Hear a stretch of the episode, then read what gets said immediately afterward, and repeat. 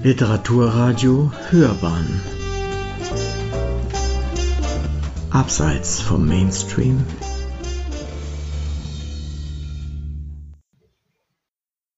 Willkommen zu einer neuen Folge von Hörbahn on Stage und zu der Lesung von Britt Elling aus ihrem Buch Der Dom der Vögel, ein Entenmärchen. Ein Entenmärchen. In dem Buch geht es um die Stockente Quackja. Ich lese euch mal den Klappentext vor. Stockente Quackja ist schon fast erwachsen und fürchtet sich immer noch im Dunkeln, bis sie in einem alten Vogellied vom Dom der Vögel erfährt. Ein Ort, an dem es angeblich keine Angst gibt. Gemeinsam mit ihrer Hummelfreundin Brommer macht sie sich auf den Weg ins Blaue. Denn sie hat keine Ahnung, wo der Dom eigentlich liegt. Schnell findet sie neue Freunde, muss aber auch brenzlige Situationen meistern. So wird ihre Suche zu einem Enten-Roadtrip, der ihr Verhältnis zur Angst für immer verändern werden. Gib ihr ihren Platz und sie vergeht, wie sie kommt. Und wird es einmal schwer, sie auszuhalten, haben wir ein altes Hunderitual. Renne mehrmals um einen Baum und kläffe dazu siebenmal. Das Buch ist allen Kindern gewidmet, die sich nachts fürchten. Ich lese euch jetzt mal das erste Kapitel vor. Das heißt, eine Hummel als Kuscheltier. Es war einmal ein Stockentchen namens Quackja. Das lebte an einem kleinen Fluss. Nachts hatte sie oft große Angst. Wurde es Abend, lag sie starr vor Schreck im Nest und fürchtete sich davor einzuschlafen. Denn im Dunkeln sah sie finstere Gestalten mit gelb leuchtenden Augen und hörte es knacken oder rascheln. Manchmal kamen gar Schritte auf sie zu. War sie endlich eingeschlafen, schreckte sie aus Albträumen auf und zitterte vor Angst. Dann ließ die Entenmama sie zum Trost unter ihren Flügel kriechen, obwohl sie dafür eigentlich schon zu groß war.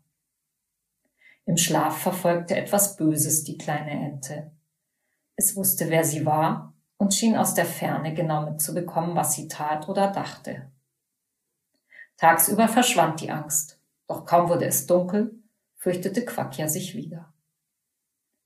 In der Entenfamilie, die aus ihrer Mama und vier Brüdern bestand, waren sich alle einig, dass Quackjas Nachtangst mit der Zeit verschwinden würde. Ihre Geschwister zogen sie manchmal wegen ihrer Ängstlichkeit auf, aber für Quackja war es bitterer Ernst. Immer wieder wachte sie schreiend aus ihren Träumen auf. Ihre Mutter versuchte sie dann zu trösten. Viele Küken haben den Nachtschreck, sagte sie jedes Mal liebevoll. Er wächst sich mit der Zeit aus. Doch bei Quackja wurde er nicht besser. Auch nicht, als bereits ihre Jugendfedern wuchsen und sie fliegen lernte. Durch den schlechten Schlaf war sie tagsüber oft müde und wurde es Abend, fürchtete sie sich vor der Nacht. Eines Tages saß sie wieder einmal auf der Wiese neben dem kleinen Wasserlauf, an dem sie wohnte, und sonnte sich. Sie hatte an diesem Frühsommermorgen schon Stunden im Wasser geplanscht war eifrig kleine Wasserfälle heruntergerutscht und über etliche Stromschnellen gefegt. Nun war es Zeit für eine Pause. Ihre Brüder lagen in einiger Entfernung um sie herum und schliefen tief. Wohlig warm schien die Sonne auf ihr Gefieder und Quackja schnaufte versonnen. Neben ihr wuchsen hohe Pflanzen, die üppige rote Blüten trugen. Auf einer davon saß ein pelziges Tier mit zwei Flügelpaaren und trank Nektar. Wie ein schwarz-gelbes Bärchen sah das Insekt aus, und Quackja war sofort verliebt. Wer bist du? fragte sie das Wesen. Sein Pelz schimmerte kuschelig. Ich bin Bromma die Hummel, antwortete es summend. Und ich habe einen Stachel. Also wenn du mich frisst, steche ich dir vorher in den Hals. Das Entchen hatte jedoch gar keine Angst. Im Gegenteil, sie fand es wunderbar, dass das fliegende Kuscheltier so wehrhaft war. Wie gut sie doch nachts schlafen würde, wenn sie so ein Tier zum Kuscheln hätte. Ein lebendiges Hummelchen mit spitzem Stachel. Sie musste das Wesen für sich gewinnen. Nein, nein, natürlich fresse ich dich nicht, antwortete sie, sie eifrig. Ich wäre nur gern deine Freundin. Mein Name ist Quackja und ich bin eine Stockente. Die Hummel hörte auf zu trinken und sah den Vogel mit dem breiten Schnabel lange an. Eine Ente als Gefährtin wäre praktisch, dachte sie, auch wenn sie vorher noch nie von so einer Freundschaft gehört hatte. Sie musste mehr über diesen Entenvogel erfahren, bevor sie so eine weitreichende Entscheidung traf. Aber wie? Du weißt schon, dass Hummeln und Vögel normalerweise nicht befreundet sind. Das liegt daran, dass die Vögel die Hummeln nämlich fressen, surrte sie schließlich schnippisch. Enten fressen doch keine Hummeln. Ich würde dich beschützen, wenn du bei mir bleibst, antwortete das Entchen schnell. Unter meinen Flügeln ist Platz zum Schlafen. Es ist ein tolles Versteck und dazu warm. Bromma schwieg. Das war ihr noch zu dünn. Quakia suchte schnell nach weiteren Erklärungen, um das Tierchen für ihren Plan zu gewinnen. Mit ihr würde sie nachts jemanden bei sich haben. Vielleicht war es am besten, Brommer ehrlich von ihrer Angst zu erzählen. Weißt du, ich fürchte mich, wenn es dunkel ist, gab sie kleinlaut zu. Mit dir und deinem Stachel könnte ich besser schlafen. Hm, summte Brommer unentschlossen. Nach einer Weile fasste sie sich ein Herz. Wir können es ja ausprobieren. Als alleinlebende Hummel hatte sie nichts zu verlieren. Und ein warmer Schlafplatz in den Entendaunen, das klang schon verlockend. So kam Bromma gleich mit zu Quakias Mama und die war einverstanden, dass die Hummel einzog. Sie hoffte sehr, die neue Freundin würde ihrer Tochter helfen, besser zu schlafen. Die beiden Tiere wurden schnell unzertrennlich. Quakia hatte in Bromma eine Gefährtin gefunden, der sie den ganzen Tag etwas vorquaken konnte. Es störte sie nicht, dass das Insekt nur selten antwortete, denn Hummeln sind nicht sehr gesprächig. Meist nickte Brommer nur höflich zu den Geschichten der Ente und trank dabei einen Schluck Blütensaft. Doch insgeheim war die Hummel froh, so eine große Freundin zu haben. Nachts genoss sie die Wärme der Entendaunen sehr und tagsüber konnte sie mit Quakias Schutz überall sorglos herumfliegen. Hatte die Ente Albträume, surrte sie beruhigend mit ihren Flügeln, damit Quackja sich nicht so allein fühlte. Mit der Zeit führten ihre Ausflüge die beiden weiter vom heimischen Flusslauf weg. Bei längeren Flügen saß Brommer auf Quackjas Hals und sparte dadurch Kraft. So kam das Insekt sogar zu entfernt liegenden Wiesen und immer neuen Blumen. Doch nachts schliefen sie weiterhin mit den anderen Familienmitgliedern in einer geschützten Bucht oder auf der kleinen Insel mitten im Fluss. Erwachsene Enten bleiben während der Dunkelheit gerne in Gruppen zusammen, denn so sind sie vor ihren Feinden am sichersten. Dabei schlafen die am Rand liegenden Vögel nicht ganz. Ein Teil ihres Kopfes bleibt wach, damit sie schnell merken, wenn Gefahr droht und die anderen wecken können. Quakia war nun fast erwachsen. Doch ihre Angst hatte sich kaum gebessert. Obwohl die Hummel ihr etwas Sicherheit gab und in der Dunkelheit Trost spendete, ließen die Albträume nicht nach. Die böse Gefahr mit den leuchtenden Augen geisterte weiter durch ihre Träume und suchte sie. Manchmal überlegte die Ente am folgenden Tag, was es wohl sein konnte, das sie verfolgte. Aber sie fand keine Worte dafür. Es war etwas allwissend Böses. Weiter kam sie nicht in ihren Gedanken. Eines Tages lag sie wieder einmal geschützt im hohen Gras einer Wiese und genoss die wärmenden Strahlen der Sommersonne auf ihren Federn.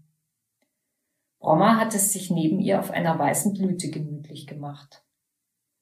Die Ente schlief schon fast, da wehten zwei Vogelstimmen zu ihr herüber. Eine der beiden Stimmen klang aufgeregt, so dass Quackja aufhorchte. Kennst du den Dom der Vögel, Papa? Wir haben heute in der Schule davon geredet. Ein Dom für Vögel? Die Frage erregte die Neugier der Ente und sie versuchte dem Gespräch weiter zu folgen. Weißt du, Seppo, Spatzen haben keinen schönen Gesang. Unsere Aufgabe ist es vielmehr, alle anderen Tiere vor Raubtieren zu warnen und nicht in Kirchen zu singen, antwortete eine ältere Spatzenstimme.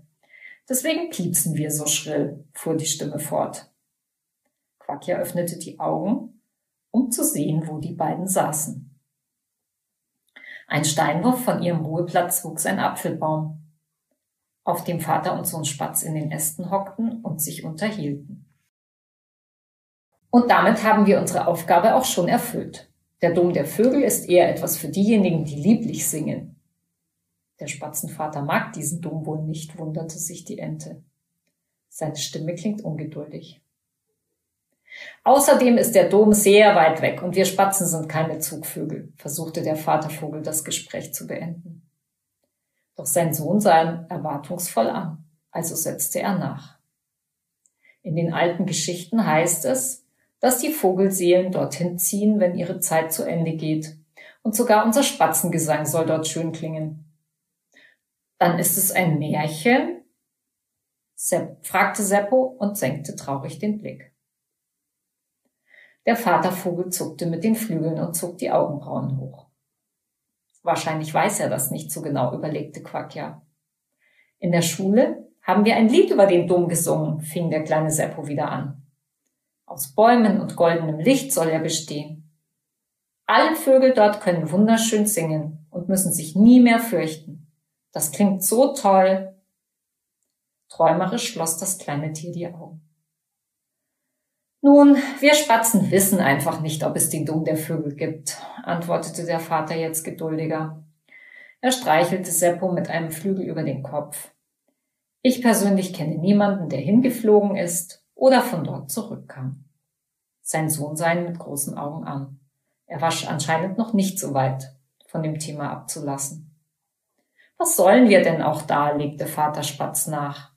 Sperlinge sind keine großen Sänger. Stattdessen sind wir gesellig, schlau, unerschrocken und wachsam. Letzteres hat schon vielen geholfen, rechtzeitig zu fliehen. Vielleicht ist dieser Dom bei Amseln und Nachtigallen beliebt und sie fliegen hin und singen da, wer weiß. Aber für uns Spatzen ist es nicht wichtig, ob es diesen Ort gibt. Wenn es sein soll, kommen wir eines Tages eh dorthin. Quackja wartete gespannt auf Seppus nächste Frage. Leider machte ihr die Gefräßigkeit der Vögel einen Strich durch die Rechnung. Ein weiteres Mitglied des Spatzenclans hatte ein frisch angesätes Feld entdeckt und dies mit lauten Piepsen den anderen mitgeteilt. Hektisch, wie bei Spatzen üblich, flatterten nun alle, die sich bislang unsichtbar in den umliegenden Bäumen versteckt hatten, auf. Gemeinsam zog die ganze Sippe davon, um sich den Bauch vollzuschlagen. Auch Seppo und sein Vater flogen hastig auf. Der Dom der Vögel. Wie schön das klingt, lächelte Quackja vor sich hin. Das war vielleicht der Ort, an dem sie Hilfe gegen ihre Albträume fand. Nur schade, dass die Spatzen weg waren. Jetzt würde sie nie erfahren, ob die Unterhaltung noch weiterging. Aber sie könnte ja einfach selbst zu diesem Dom fliegen und sich das Ganze ansehen. Was denkst du, Brommer? Sollen wir zum Dom der Vögel? fragte sie unternehmungslustig. Die Hummel antwortete nicht sofort, und den Gesichtsausdruck sieht man bei den Insekten nicht, weil ihr Gesicht zu klein ist. Doch tief in ihrem Inneren dachte Brommer fieberhaft nach. Sie wusste, dass Quackja es ernst meinte. An das gemeinsame Leben mit der Ente hatte sie sich gewöhnt und wollte nicht allein zurückbleiben. Für Veränderungen und Abenteuer hatte sie jedoch gar nichts übrig. Doch schließlich überwog der Wunsch, bei Quackja zu sein. Ja, surrte sie, ich komme mit. Am besten, wir verraten zu Hause nichts davon. Mama sorgt sich zu sehr und meine Brüder lachen uns nur aus. Ich erzähle, dass wir einen Ausflug zu dem großen See planen, von dem wir neulich gehört haben. Brommer fand es nicht gut, der Entenmama nichts zu sagen, versprach aber zu schweigen. So kehrten die beiden auf die Insel zurück, auf der die Entensippe mit Nachbarn und Verwandten kampierte. Quakias Brüder erzählten gerade von ihrem Tag. Lautstark übertrümpften sie sich, wer der schnellste und mutigste von ihnen war. Die Ente fand die Angiebereien ihrer Geschwister diesmal besonders langweilig. Als die ersten Erpel endlich gähnten, sah die Entenmutter sie fragend an. Quakia, du bist zu still heute Abend. Ach nichts, ich habe nur den Spatzen zugehört und mir geht etwas im Kopf herum, fing sie vorsichtig an. Es soll eine Ausflugsinsel in einem See geben, nur zwei Tagesflüge entfernt. Da würde ich gerne hinfliegen. Die Geschichte mit dem See hatte die Ente wirklich vor kurzem gehört. Und jetzt war sie eine gute Notlüge, um die Sorgen der Entenmutter klein zu halten. Ja, dort ist es schön. Die Augen ihrer Mutter leuchteten, als sie antwortete. Dein Vater und ich sind früher oft auf die Insel gereist. Flieg ruhig hin, es gibt herrliche Ausflugslokale am See. Das ging ja leichter als gedacht, atmete die Ente innerlich auf. Brommer sah sie vorwurfsvoll an, doch Quackja wollte die Geschichte jetzt durchziehen. Ich bin so neugierig und wenn du sagst, dass es dort schön ist, fliegen wir gleich morgen. Die Entenmutter nickte begeistert. Das Wetter ist perfekt im Moment. Ihr werdet sicher ein paar Tage weg sein. Insgeheim freute sich Quackja, wie leicht das war. Mama würde sie erst einmal nicht vermissen. Und vielleicht war es zum Dumm der Vögel gar nicht weit und sie waren schnell zurück. Ihre Brüder fingen natürlich sofort an, über sie herzuziehen. Sicher wird sie uns dann von romantischen Sonnenuntergängen vorschwärmen, alberte der Jüngste und verdrehte die Augen. Und wahrscheinlich gibt es da Tanztee, johlte der Zweitälteste. Ach, lasst sie doch, ihr müsst ja nicht hinfliegen, quakte ihr kleiner Lieblingsbruder. Die vier machten sich ständig über ihre jüngere Schwester lustig. Sie waren sportliche Erpel und flogen nur an die coolen Orte und nicht an die romantischen. Wie zum Raften zu den Flüssen im Nachbarland, um sich dort von den Bergklippen die Wasserfälle hinabzustürzen. Quakia spielte bei den wilden Wettkämpfen manchmal mit. Doch lieber entdeckte sie windgeschützte Sonnenplätze und seichte Buchten oder suchte nach Schneckengründen. Normalerweise wäre sie auf das Gehänsel der Brüder eingegangen. Und sie hätten sich alle gezankt. Diesmal dachte sie nur, wenn ihr wüsstet. Ich gehe jetzt schlafen, morgen fliegen wir früh los, sagte sie laut. Damit drehte sie sich um und rollte sich für die Nacht ein. Bromma summte zum Einschlafen ein altes Hummelwanderlied unter ihrem Flügel. Bald schien der Mond auf die kleine Insel im Flusstal der Enten und Quackja schlief fest. Im Traum sah sie riesige Bäume, auf denen Vögel in allen Größen und Farben saßen und sangen. Dann wurde es still und inmitten eines silbernen Lichtstrahls tauchte eine weiße Eule auf.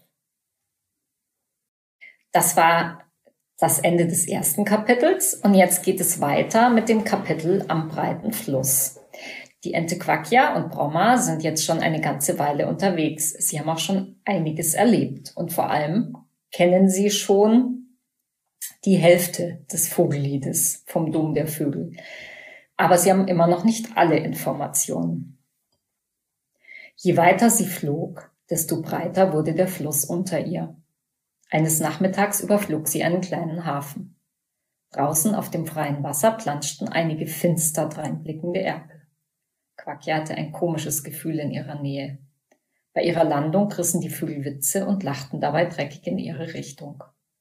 Schnell schwamm sie zu zwei Enten mit Küken, die an der Hafenmauer im Wasser trieben. In Gesellschaft der beiden Familien war sie sicher besser aufgehoben als bei den Erpeln. Quacker stellte sich und Brommer kurz vor und erfuhr, dass die Damen Watschula und Quakrit hießen. Ihr lebt mit unangenehmen Burschen zusammen, oder? fragte sie die Entenmütter. Leider ja, antwortete Watschula. Wir sind erst kürzlich mit den Küken hergekommen. Unser See war überfüllt. Außerdem sollten die Kleinen den Fluss kennenlernen. Anfangs war es herrlich hier in der Bucht. Wir lebten auf einem Boot in Saus und Braus. Doch gestern Nachmittag kamen die drei Erpel mit einem Transportschiff angefahren, sprangen herunter und blieben hier. Dabei rollte sie genervt mit den Augen. Wir vermuten, erzählte sie weiter, dass sie aus der Mannschaft geflogen sind. Seitdem treffen wir dauernd auf sie. Meist sind sie betrunken und pöbeln. Und sie beobachten uns die ganze Zeit mit ihren finsteren Gesichtern. Sobald die Küken kräftiger sind, verschwinden wir. Jetzt funkelte die Entenmutter wütend mit den Augen. Warum schwimmt ihr nicht fort und sucht euch ein neues Plätzchen, Watschula? fragte Quakia erstaunt. Flussaufwärts können wir nicht. Das ist zu anstrengend für die Kleinen, erklärte Watschula. In der anderen Richtung wiederum kennen wir uns nicht aus und wissen nicht, was uns erwartet. Vielleicht kommt eine Schleuse oder etwas Gefährliches. Dann wird es für die Küken schnell ernst. Das versteht man vermutlich erst, wenn man selber welche hat, schloss die Entenmutter und sah ihre gelben Federbälle dabei zärtlich an. Quackja dachte eine Weile nach. Sie fand die Erpel abstoßend und die Lage ungut. Gerne wollte sie den Müttern helfen. Schließlich kam ihr eine Idee. Sie würde für die beiden die Umgebung auskundschaften. Ich habe einen Plan, wie ihr den Erpeln vielleicht entkommt, nahm sie den Faden wieder auf. Drüben, bei den Rosen, macht die Hafenkante eine Biegung. Und dahinter ist eine Bucht versteckt. Das habe ich von oben gesehen. Dabei sah sie Watschula und Quakrit verschwörerisch an. Sie liegt außer Sicht der Erpel, erklärte sie weiter.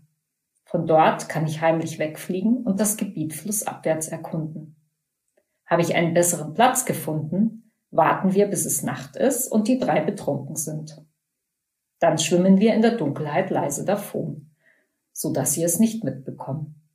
Was meint ihr? fragte sie strahlend in die Runde.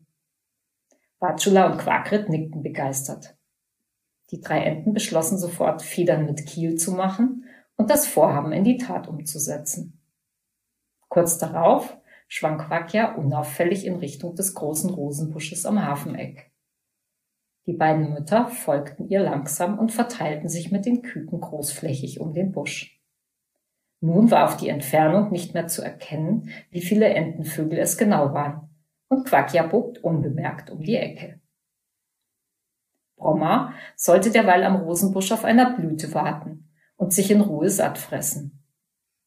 Batschula und Quakrit hatten versprochen, auf sie aufzupassen.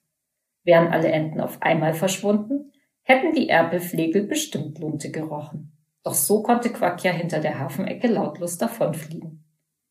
Und keiner der drei schöpfte Verdacht. Die Küken hatten von all den Sorgen und Plänen nichts mitbekommen. Wild tobten und planschten sie durchs Wasser.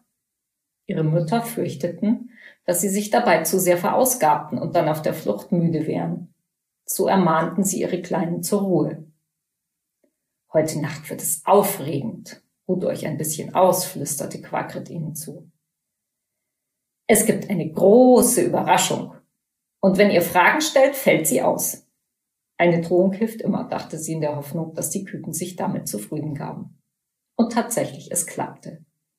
Nach einer Weile hatten sich alle eingerollt und schaukelten in Schlafhaltung auf dem Wasser. Kurz darauf landete Quackja leise in der uneinsichtigen Ecke der Bucht und schwamm von dort lautlos zu den beiden Müttern mit den schlafenden Küken. Bromma war froh, sie wiederzusehen und surrte freudig auf. Sie wurde nicht gern von der Ente getrennt. Hör zu, flüsterte Quackja. Weiter unten am Fluss, etwa 500 Flügelschläge, ist ein riesiger eingezäunter Garten. Dort lebt ein freundlicher Hund, der Enten liebt und schon viele von uns aufgezogen hat. Ich habe lange mit ihm gesprochen. Er scheint vertrauenswürdig zu sein. Im Zaun seines Gartens ist ein Loch, durch das wir vom Fluss her auf das Grundstück kommen. Und weiter hinten liegt ein Gartenhaus unter den Bäumen, in dem wir alle wohnen dürfen. Ich denke, dort seid ihr vor den Rüpeln geschützt. Gustav, so heißt der Hund, freut sich schon auf euch, schloss sie ihren Bericht. Erleichtert stimmten die Mütter einem Umzug in das Gartenhaus sofort zu. Obwohl beide eher vorsichtig waren, hatten sie auch nichts gegen den Hund einzuwenden. Gespannt warteten alle auf die Dunkelheit. Doch es war Vollmond, und der schien nach Kräften. Die Enten mussten daher ausharren, bis die bösen Erpel einschliefen. Die düsteren Gesellen hatten am Hafenkiosk Bier aufgetrieben und grölten auf einem der Stege nun lauthals Sauflieder. Dazu grinsten sie breit zu den Enten am Rosenbusch hinüber. Die ignorierten die Blicke geflissentlich und sahen in eine andere Richtung. Mit der Zeit wurde das Gequake der Burschen lallender und immer öfter fehlten einige Textstellen in den Liedern. Während die Küken brav schlummerten und die Enten auf den Schlaf der Erpel warteten, fingen im Rosenbusch die Nachtigallen an zu trällern. Ach, wie herrlich, dachte Quackja. Bis zu diesem Abend kannte sie die schönen Stimmen der Tiere nur vom Hörensagen. Ob ich den Dom der Vögel noch finden werde, fragte sie sich, während sie andächtig den bezaubernden Melodien der kleinen Federbälle zuhörte. Vor lauter Aufregung mit den bösen Erpeln hatte sie vergessen, Batschula und Quakrit nach dem geheimnisvollen Ort zu fragen. Viel Hoffnung machte sie sich nicht, hatte doch keine ihrer Reisebekanntschaften bisher das Lied gekannt. Die Nachtigallen hatten sich für ihren Gesang tief in den dichten Busch hier zurückgezogen. Nur ein alter Vogel saß am Rand eines Zweiges und sah verliebt den Mond an. Quackja fiel auf, wie klein und unscheinbar das Tier war. Sein braunes Gefieder färbte sich an vielen Stellen schon weiß. Plötzlich horchte die Ente auf. Eine ihr bekannte Melodie zwitscherte aus dem Schnabel des alten Vogels. Gebannt lauschte sie auf den Text. Ein Dom aus Licht und Bäumen hinter Wäldern tief, wo goldener Schein durch immergrüne Zweige fließt. Kristallklar und doch warm die Seligkeit im Zauberwald, ohne Angst und Sorg auf ewig euer Schicksal bleibt. Doch nicht im Sonnenlauf gen Westen sucht den Dom. Zur hohen Küst, dort wo die Leuchtende die Nacht verbringt. Das Land befreit sich hebt und eisgebar der Steine Strom, die ewige Dunkelheit durch Vogelstimmen heut verklingt. Nun jaget nicht nach diesem Ort, zu kostbar ist der Weltenzeit. Und ruft die Weiße euch zum letzten Flug, wohin mit aller Seelen Klang in tiefer Freud, froh auf ihr zieht und bleibt in einer Schar und einem Zug. Da war es endlich. Nun hatte sie das ganze Lied gehört. Aufgeregt fasste sie sich ein Herz und sprach den alten Vogel an. Er musste doch etwas über den Dom der Vögel wissen. Guten Abend, Herr Nachtigall. Darf ich dir eine Frage stellen? fing sie zögerlich an. Der Sänger sah erstaunt in Quackjas Richtung. Enten sprechen selten mit mir. Und viel weiß ich auch gar nicht zu berichten, antwortete er schließlich. Ich habe so viel Nebel im Kopf, der mich alles vergessen lässt. Bis auf dieses Lied. Das singe ich jeden Abend. Mein Name ist übrigens Hans, das weiß ich noch. Ja, das Lied vom Dom der Vögel, rief Quackja begeistert noch bevor sie sich selbst vorstellte. Kennst du diesen Ort? Weißt du, wo er liegt? Ich glaube, ich war sogar selbst einmal dort, erzählte das Tier sogleich. Aber das ist so lange her. Das sind diese Bilder von einer Schlucht und hohen Bäumen. Sie reichen bis in den Himmel, und auf jedem Zweig sitzen Vögel, die vor Glück und Freude singen. Quackjas Augen leuchteten begeistert. Natürlich wollte sie sofort mehr wissen. Mühsam erinnerte Hans sich weiter, dass es eine Legende vom Dom der Vögel gab, die besagte, dass alle Vögel, also nicht nur die Singvögel, an ihrem Lebensende dorthin kämen. Dort herrschen Friede und große Freude. Ein helles, warmes Licht erinnert an ewigen Frühling und nein, Angst gibt es da nicht. Wenn ich nur wüsste, dann sah er verliebt den Mond an und machte eine lange Pause. Quackja fürchtete, er hätte den Faden verloren. Es ist Mondlicht, aber hell wie die Sonne, sprach er plötzlich weiter. Ich glaube, dass es einen Zugang gibt, so eine Art Vorhang in eine andere Welt. In meinen Erinnerungen ist es so. Weißt du noch, warum du hingeflogen bist? fragte sie gespannt. Es war eine lange Reise, aber wieso? Hm. Ich glaube, ich hatte Angst, nachts zu singen, rätselte Hans vor sich hin. Als wir dann in der Schule das Lied vom Dom der Vögel lernten, machte ich mich auf den Weg. Ich flog und flog. Wieder legte das Tier eine Pause ein. Hast du denn noch Angst? Quackja biss sich vor Aufregung fast auf die Zunge. Nein, Seit ich so alt bin, gibt es kaum etwas, vor dem ich mich fürchte, entgegnete Hans. Ich warte nur darauf, endlich meine geliebte Frau Julia wieder zu treffen. Sie sitzt im Dom der Vögel auf einem Zweig und hält mir einen Platz neben sich frei. Das weiß ich genau. Und bis dahin genieße ich die Mondnächte und zwitschere aus reiner Freude. Wir Singvögel singen ja entweder, um unser Revier zu verteidigen oder um Frauen anzulocken. Das ist doch schade. Musik ist so etwas Schönes. Auf meine alten Tage ist mir Freudengesang in Freiheit lieber als das langweilige Kartenspielen im Vogelaltersheim. Dort wird ja nur gemeckert. Danke, Hans, du hast mir sehr geholfen. Quackja lächelte den Vogel freundlich an. Wie gerne hätte sie noch länger mit ihm gesprochen, doch nun musste sie los. Die Erpel waren endlich eingeschlafen.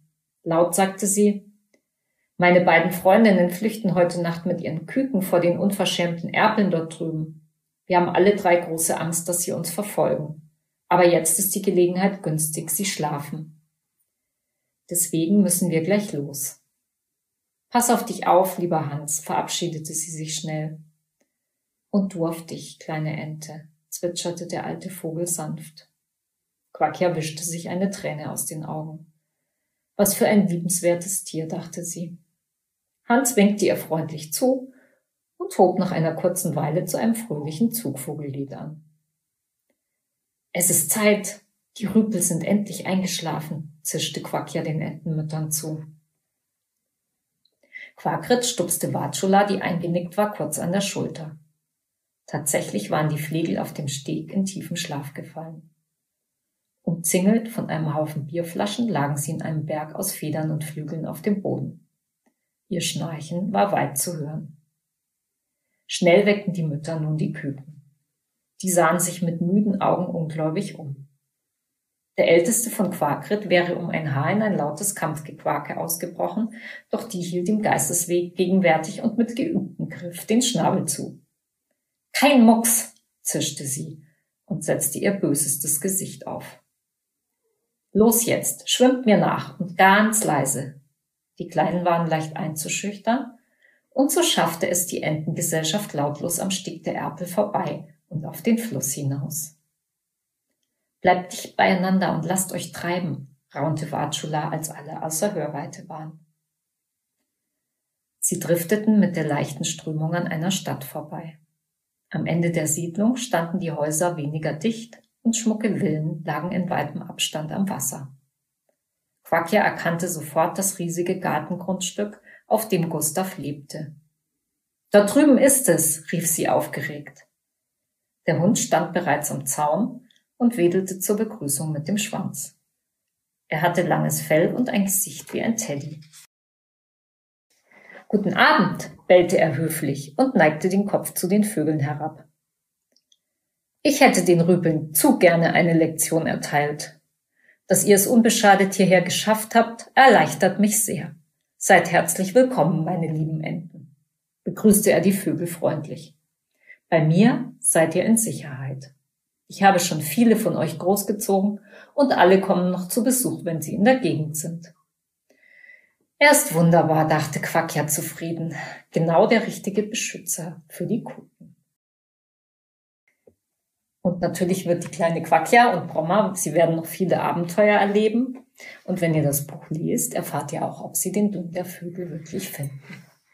Vielleicht habt ihr euch gefragt, ähm, warum die Enten in der Geschichte Bier trinken. Und dazu lese ich euch jetzt noch das Vorwort vor. Wusstet ihr, dass Enten großartige Märchenerzähler sind?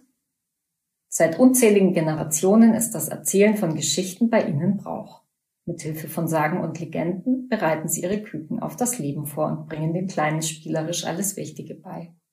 Schon beim Brüten beginnen die Mütter damit, den Eiern ihre Lieblingsmärchen zu erzählen.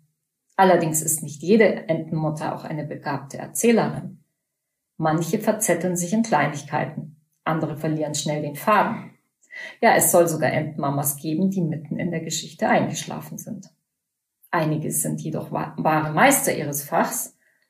Bei ihnen sammeln sich alle Tiere der Umgebung, um zuzuhören. So kommt es vor, dass Eichhörnchen, Libellen, Mäuse und verschiedene Singvögel rund um Entennester sitzen. Ganz leise sind die unterschiedlichen Tiere dann, um ja kein Wort zu verpassen. Allerdings verstecken sich die Entenmütter beim Brüten gut um ihre Kleinen zu beschützen. Deswegen ist es schwierig, Geschichten erzählende Enten zu finden. Und noch schwieriger, Entenmärchen zu sammeln. Die Tiere lassen sich auch sonst nicht gerne in die Karten schauen. So verändern sich die Geschichten im Lauf der Jahre. Dazu kommt, dass jede Erzählerin ihren eigenen Stil pflegt. Und natürlich erzählen Erpel ebenfalls Märchen. Bei ihnen klingen dieselben Legenden dann vollkommen anders. Daher ist eine Sammlung dieser Chroniken nie zu Ende und ein geschriebenes Buch nur ein winziger Einblick in die bunte Welt der Entenmärchen. Während der kalten Jahreszeit vertreiben sich die geselligen Tiere die Tage sogar mit Erzählwettbewerben. Sie tauschen die besten Geschichten für die kommende Brutsaison aus und erfinden sich auch mal neue. Einige der Märchen sind alt und darin reiten die Enten auf Pferden und wohnen in Schlössern. Andere spielen in der heutigen Zeit und die Vögel haben Telefone oder fliegen in Flugzeugen. Am besten hört ihr den gefiederten Wesen mit den orangenen Watschelfüßen und den warmen Knopfaugen selbst einmal zu, wenn sich euch die Gelegenheit bietet. Das Märchen in diesem Buch handelt von der kleinen Ente Quakia und ihrer Dunkelheit, wie wir gerade gehört haben. Es spielt in der heutigen Zeit, deswegen wird schon mal Tee getrunken oder an Kiosken eingekauft. Quakia führt ein einfaches Leben Sie hat weder Geld noch ein Telefon und um zu reisen, benutzt sie ihre Flügel. Von dem Ort, an den sie fliegt, dem sagenumwobenen Dom der Vögel, habe ich selbst bis vor kurzem nie etwas gehört. Und das, obwohl ich schon lange Entenmärchen sammle und viele kenne. Es war ein goldener Frühlingsmorgen, als die Geschichte aus einem versteckten Eck eines Teichufers zu mir herüberwehte. Sie zog mich sofort in ihren Bann. Also setzte ich mich leise unter einen Baum und lauschte. Natürlich habe ich sie danach gleich für euch aufgeschrieben. Ich hoffe, sie gefällt euch so gut wie mir. Herzlich willkommen zu unserer neuen Folge von Hörbahn on Stage. Wir sind Birgit Christiansen und Steven Lundström. Heute haben wir die deutsch-schwedische Kinderbuchautorin und Illustratorin Britt Elling zu Gast. In dieser Sendung möchten wir mit ihr über das Schreiben und Illustrieren von Kinderbüchern sprechen und darüber, welche Themen sie bewegen. Darüber, was sie zu ihren Geschichten inspiriert. Wir möchten mit ihr über das Denken und Schreiben in zwei Sprachen diskutieren und darüber, wie es ist, Erzählen und Illustrieren miteinander zu verbinden. Und nicht zuletzt, heute ist die Gelegenheit zu erfahren, warum Enten so außergewöhnlich begnadete Geschichtenerzähler sind. Zwei ihrer Bücher sollen uns dabei als Grundlage dienen. Zum einen der Dom der Vögel und zum anderen ihr gerade erschienenes Märchen Marie vom bunten Riff. Herzlich willkommen zu Hörbahn on Stage, Britt. Schön, dass du den Weg zu uns gefunden hast. Ja, vielen Dank, lieber Steven, liebe Birgit. Ich freue mich wahnsinnig, dass das heute geklappt hat, dass ich bei euch zu Gast sein darf. Und ähm, ja, habe mich auch schon wirklich jetzt die letzten Wochen riesig drauf gefreut und es ist mir wirklich eine große Ehre, bei euch beiden zu Gast zu sein. Danke. Wir freuen uns auch. Ja, das. Willkommen. Herzlich willkommen, genau. Zur Einleitung. Ich möchte, eigentlich muss ich unser Gespräch mit einem Zitat beginnen. Es stammt aus deiner Geschichte Der Dom der Vögel, ein Entenmärchen, aus dem du ja gerade vorgetragen hast. Bei uns Hunden gibt es ein Sprichwort. Die Angst gehört zum Leben wie die Freude und die Traurigkeit. Du kannst nichts üben oder lernen, um sie loszuwerden. Gib ihr einen Platz und sie vergeht, wie sie kommt. Und wird es einmal schwer, sie auszuhalten, gibt es ein Hunderitual. Renne mehrmals um einen Baum und kläffe siebenmal dazu. Dieses Zitat stammt von Gustav, Hund, Philosoph und Entenfreund. Und hier stellt sich nun die Frage, wie bist du auf den Hund gekommen, Britt? Und auf die Enten deiner Geschichten natürlich auch. Oh, da kann ich jetzt ausholen, weit ausholen und ganz weit ausholen. Bitte, bitte. Tatsächlich muss ich vielleicht einmal so ganz ähm, dramatisch voranstellen. Ich habe zwar lange und viel studiert, aber das wirklich, wirklich Wichtige im Leben habe ich von meinen Tieren gelernt. Mhm. Und ähm, mein erstes Tier, oder unser erstes Tier, damals hatte ich, war ich noch so klein, dass ich kein eigenes hatte, ähm, war ein Bernhardiner namens Lady. Und Lady war mein Kindermädchen. Sie hat mich begleitet ungefähr bis zur dritten Klasse. Und Lady, es war einfach unfassbar schön, unter Ladies Schutz aufzuwachsen. Sie war wirklich, ähm, sie, sie hätte mich mit ihrem Leben verteidigt. Und ähm, ich durfte mich auf ihren Bauch leben und lesen. Ich durfte an ihren Schnurrhaaren ziehen und ihr ins Maul schauen. Und sie hat, sie war unglaublich. Ähm, und Lady wird für immer einen ganz, ganz festen Platz in meinem Herzen haben. Aber genauso natürlich auch die späteren Hunde. Auch unsere süße kleine Sammy, die wir jetzt haben. Also auf den Hund bin ich schon lange gekommen und Hunde haben einfach ein Herz aus Gold. Sie sind ähm, durch ihre unglaublich sozialen Fähigkeiten können wir so viel von ihnen lernen. Ähm, ja, und die Enten haben natürlich auch einen ganz festen Platz in meinem Leben, weil ich ähm, schon als Kind äh, auf den Spitznamen Ente hörte. Und mein Vater tatsächlich hat mich so genannt, ähm, weil ich mit größter Leidenschaft Enten gezeichnet habe als Kind. Ah, okay. Vorzugsweise die Enten beim Gründel, die eigentlich nur aus zwei Strichen bestanden, nämlich einem V nach oben und einem Plattenstrich für die Seeoberfläche mhm. sozusagen. Mhm. ähm, genau. Ja, ich habe also schon von jeher jede Art von Entengeschichten verschlungen ähm, und da kann man natürlich auch vor allem denken an äh, Donald und Dagobert, die wirklich einen großen Platz in meiner Kindheit hatten. Also zum Beispiel beim Skifahren ähm, hatte ich immer meinen gelben Rucksack mit dabei und wenn das Wetter schlecht wurde, dann habe ich mich auf eine Hütte gesetzt als kleiner Knopf. In dem Skigebiet gab es damals nur zwei Hütten habe mir einen Teller Pommes bestellt und Neues aus Entenhausen gelesen. so sind ähm, also Hunde und Enten wirklich ganz besonders wichtige Tiere in meinem Leben. Ja, das finde ich sehr, sehr spannend, was du sagst. Ähm, beispielsweise auch das mit dem Zeichnen. Ich kann mich da auch sehr gut daran erinnern, dass ich als Kind bestimmte Tiere unglaublich gern, sehr passioniert gezeichnet habe. Bei mir waren es vor allem Mäuse, aber Enten gehörten auch dazu. Ja, und ähm, dann auch diese Geschichte mit dem Hund, das finde ich extrem interessant. Also dieses Ritual, Unsere Setterin hatte auch so ein Ritual, ähm, dass sie sich immer um die Schale auf dem Balkon, ähm, ja, vielleicht waren siebenmal drehte und dann mit einem Affenzahn die Treppe runterstürzte in den Garten und man fragt sich manchmal, ja, was ist das? Aber jetzt habe ich durch dein Buch endlich den Aufschluss, also es war wohl dann gegen die Angst. ja, vielleicht. Hunde sind, manche Hunderassen sind ja irgendwie auch sehr zwanghaft. Also ja. Unsere Border Collie Hündin leidet ja schon auch unter gewissen Zwängen. Dreht, dreht sich auch gerne mal und ähm, ja, das ähm, ich, Hunde lösen halt solche, wenn sie es selbst, manchmal muss man ihnen helfen, denke ich. Mhm. Dazu sind wir Halter schon angeleitet. Ähm, ihnen da rauszuhelfen, aber ähm, sie lösen, denke ich, viel auf, auch mit so einem ja. ja.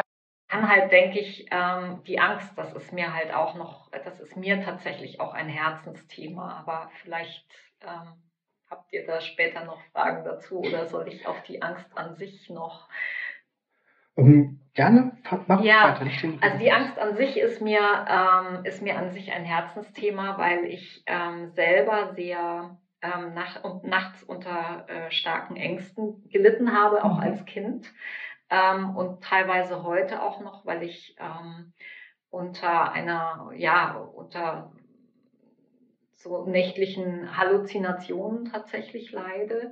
Es liegt so ein bisschen auch daran, dass mein Gehirn in der, an der Schlafwachgrenze eben so eine leichte Funktionsstörung hat.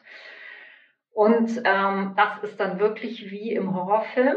Und ähm, das ist auch einfach, ich, denke mir oft, wenn ich dann so, ich habe so viel dazu gelernt, auch in Therapiesitzungen oder manchmal gucke ich mir Bücher an ähm, zu dem Thema, auch Kinderbücher. Und das wird dann immer so verkauft, als ob es irgendwie eine Möglichkeit gäbe, dass Angst tatsächlich mal aufhört. Mhm. Ähm, Gerade auch so mit so Konfrontationstherapien und so Leute, die wirklich, wirklich Angsterkrankungen haben. Mhm. Ähm, denen wird so verkauft, dass das natürlich, man kann das lindern, aber am Ende des Tages ist es doch einfach so, die Angst, die Traurigkeit und all das, was wir negative Gefühle nehmen, nennen, das gehört zu unserer Existenz. Es ist was Existenzielles. Es macht, es, es hilft uns auch. Es ist eine Art Kompass. Und wenn wir aufhören, das immer zu so negativ zu konnotieren und anfangen, es einfach da sein zu lassen. Also das habe ich für mich festgestellt. Das alleine ist für mich die einzige Lösung, die funktioniert. In dem Moment, wo die Angst für, sei es auch nur für eine Sekunde da sein darf, erst dann kann sie wieder vergehen. Aber wir können, kommen nicht an den Punkt, wo wir sagen, es gibt keine Angst mehr. Ähm, und auch das, und das wollte ich transportieren, aber gleichzeitig mit ganz viel Hoffnung, dass dieses, die, wir werden sie nicht los, aber auch wenn sie bleibt, ähm, ist, es, äh, ist es doch das, was unser Leben reich und schön macht am Ende. Diese, dieses, diese Facetten. Wenn alles nur rosa und gold wäre, mhm. ähm, dann hätten wir nicht so viel zu spüren. Ja, das finde ich auch sehr spannend und ich finde es auch sehr gelungen in deinem Buch ähm, Der Dom der Vögel, dass du dieses Thema halt auch Kindern nahe bringst, aber auch eben zumutest. Ähm, ich habe die Erfahrung gemacht, ähm, dass ähm, man über jedes Thema mit Kindern sprechen kann. Es braucht nur den richtigen Weg, eben das Thema und die Message zu transportieren. Und das, deswegen bin ich da auch sehr begeistert davon. Und ähm, hast du denn auch schon mal äh, Feedback von Kindern bekommen, äh, in Bezug auf deine Geschichten, vielleicht bei Lesungen oder äh, anderweitig mit Fanpost oder so, die sich dazu geäußert haben vielleicht? Ach, das wäre schön. Nein, ich würde sehr gerne Fanpost hm. bekommen. Es würde mich riesig freuen. Ich habe in der Hinsicht leider noch nicht so viel Feedback bekommen. Äh, lesen tue ich ja aufgrund meiner Erkrankung persönlich, hm. also eher weniger. Wenn, dann geht das eigentlich nur so hier wirklich bei mir im Umkreis. Ja. Und es ist sehr anstrengend für mich. Ähm, aber ähm, äh, natürlich würde ich mich da sehr über Feedback freuen. Ähm, ich habe da sehr viel mit meiner kindlichen Perspektive gearbeitet natürlich, versucht mir den Zugang auch zu schaffen, wie das früher war. Ich weiß es auch noch, wie es heute ist für mich. An so einer Stelle, an so einem zentralen Thema, da altert man gar nicht so viel, nämlich. Ähm, und ähm, ich finde das Thema, was du angesprochen hast, mit dem Zumuten extrem wichtig. Das ist das, ähm, ich, ich halte es für ganz wichtig, Kindern auch etwas zuzumuten. Wir, wir können, ich denke, es ist schwierig, wir können sie nicht aufziehen in einer rosa Wolke und am Ende sind sie dann erwachsen und stellen fest, oh Gott, in der Welt da draußen gibt es mhm. aber ganz schön viele Sachen, die ja jetzt gar nicht alle so abgeschirmt und behütet sind, wie das, äh, wie, wie ich das so, also ich glaube schon, dass es auch gut ist, sie darauf vorzubereiten. Ja, absolut, ja. Ja, und du hast ja eben auch schon gesagt, also es ist ja einmal dieses Zumuten, aber diese Ängste sind ja schon bei den Kindern vorhanden. Also bei dem einen Kind mehr und beim anderen weniger, aber sehr viele Kinder haben ähm, nachts Angst. Und das finde ich sehr, sehr gut und wichtig, wie du das eben auch angesprochen hast und wie du es im Buch ja auch bringst, dass es eben viele tun es so ab und Erwachsene sagen, ähm, da ist doch kein Monster unterm Bett oder im Schrank und äh, das ist einfach dieses Wegschieben und dieses sich nicht beschäftigen wollen und was du auch eben, also ich finde das sehr, sehr spannend, beschäftige mich auch selbst mit solchen Themen, also dass es so in Therapien, dass man dann versucht, das immer zu überwinden und heute sagt man ja und mit Achtsamkeit und alles verschwindet, löst sich auf. Und ich finde diesen, diese Einstellung einfach den besseren Weg, dass wir versuchen, mit so etwas zu leben und es nicht, letztendlich ist vieles dann auch so ein Wegschieben und ich glaube, dass man kann diese Sachen nicht wegschieben und das ist ja auch vielleicht so eine Kraftquelle. Also für dich war es eine Kraftquelle, dann überhaupt dieses Buch zu schreiben, aber auch sonst, also Angst, ähm, ja, wie du sagst, gehört zum Leben. Also sehr, sehr spannend. Ja, es ist, ich, also ich denke, ich bin da ganz deiner Meinung. Es ist, es kann eine Kraftquelle sein. Es ist, wir schneiden wirklich einen, einen großen Teil unserer Lebensenergie ab. Mhm. Ähm, man kann auch ähm, nichts in dem Sinne, man kann nichts wegmeditieren, das wird nicht funktionieren. Also ich meditiere selber sehr, sehr viel ähm, und da geht es eigentlich eher darum, die Funktionsweise des Geistes kennenzulernen und die Dinge da sein zu lassen äh, und um sie in einen vielleicht nicht mehr so dramatischen Kontext zu setzen. Aber es geht nicht darum, etwas, etwas wegzuschieben mhm. oder wegzumeditieren. Und das ähm, kann eben von meiner Erfahrung her, kann das auch gar nicht klappen, ähm, sondern es, es kann wirklich, ähm, wenn wir lernen, mit diesen ganzen unangenehmen ähm, ja, Teilen des Lebens uns anzufreunden, dann sind wir bei dem, was jetzt die Buddhisten Riding the Tiger nennen. Das ist einfach dieses, wir wandeln das, diese Energien, wir, wir wandeln sie in Kraft. Das ist genauso pure Lebensenergie wie Lachen und Freude. Und es macht es am Ende des Tages zwar nicht lustig, Angst zu haben, mhm. aber ähm, wir können dadurch auch erfahren, dass auch dass sie einfach wieder geht. Sie ist nicht immer da, sie kommt, aber sie geht mhm. auch wieder. Und dadurch können wir ausatmen, loslassen. Mhm. Es ist dann, es ist, sie kommt, aber sie geht auch. Mhm. Und das ist, das ist, denke ich, ähm, dadurch, sie kann auch zu einem Kompass werden und uns Orientierung verschaffen im Leben. Und all das schneiden wir uns eben ab, wenn wir diesen will ich nicht Umgang ja. haben. Ja, wir sind jetzt an einem wunderbaren Punkt angelangt, nämlich dem der Inspiration und der Motivation, den Dom der Vögel zu schreiben oder geschrieben zu haben. Ähm, kannst du uns etwas mehr über den Entstehungsprozess der Geschichte, auch des Buches äh, verraten? Sehr gerne. Also wie gesagt, Entenmärchen sind schon sehr, sehr lange in meinem Kopf gewesen. Ähm, ich war, ich habe eine Zeit lang habe ich an der Würm gelebt und ähm, da waren wirklich Tag ein, Tag aus die Enten in allen Formen. Ähm, perfekter Wohnort natürlich gut hier draußen sind gibt's auch viele Enten, aber da halt, damals hatte ich sie wirklich vor der Haustür und ich habe sie beobachtet Tag ein, Tag aus, wenn ich auf meiner täglichen Laufstrecke damals noch gesund war. Und ähm, sie haben mir tatsächlich viele, viele Geschichten erzählt. Die Mütter mit ihren Küken, die Erpel, wenn sie da selbst, äh, selbstsicher siegesgewiss über irgendwelche Stromschnellen geschossen sind.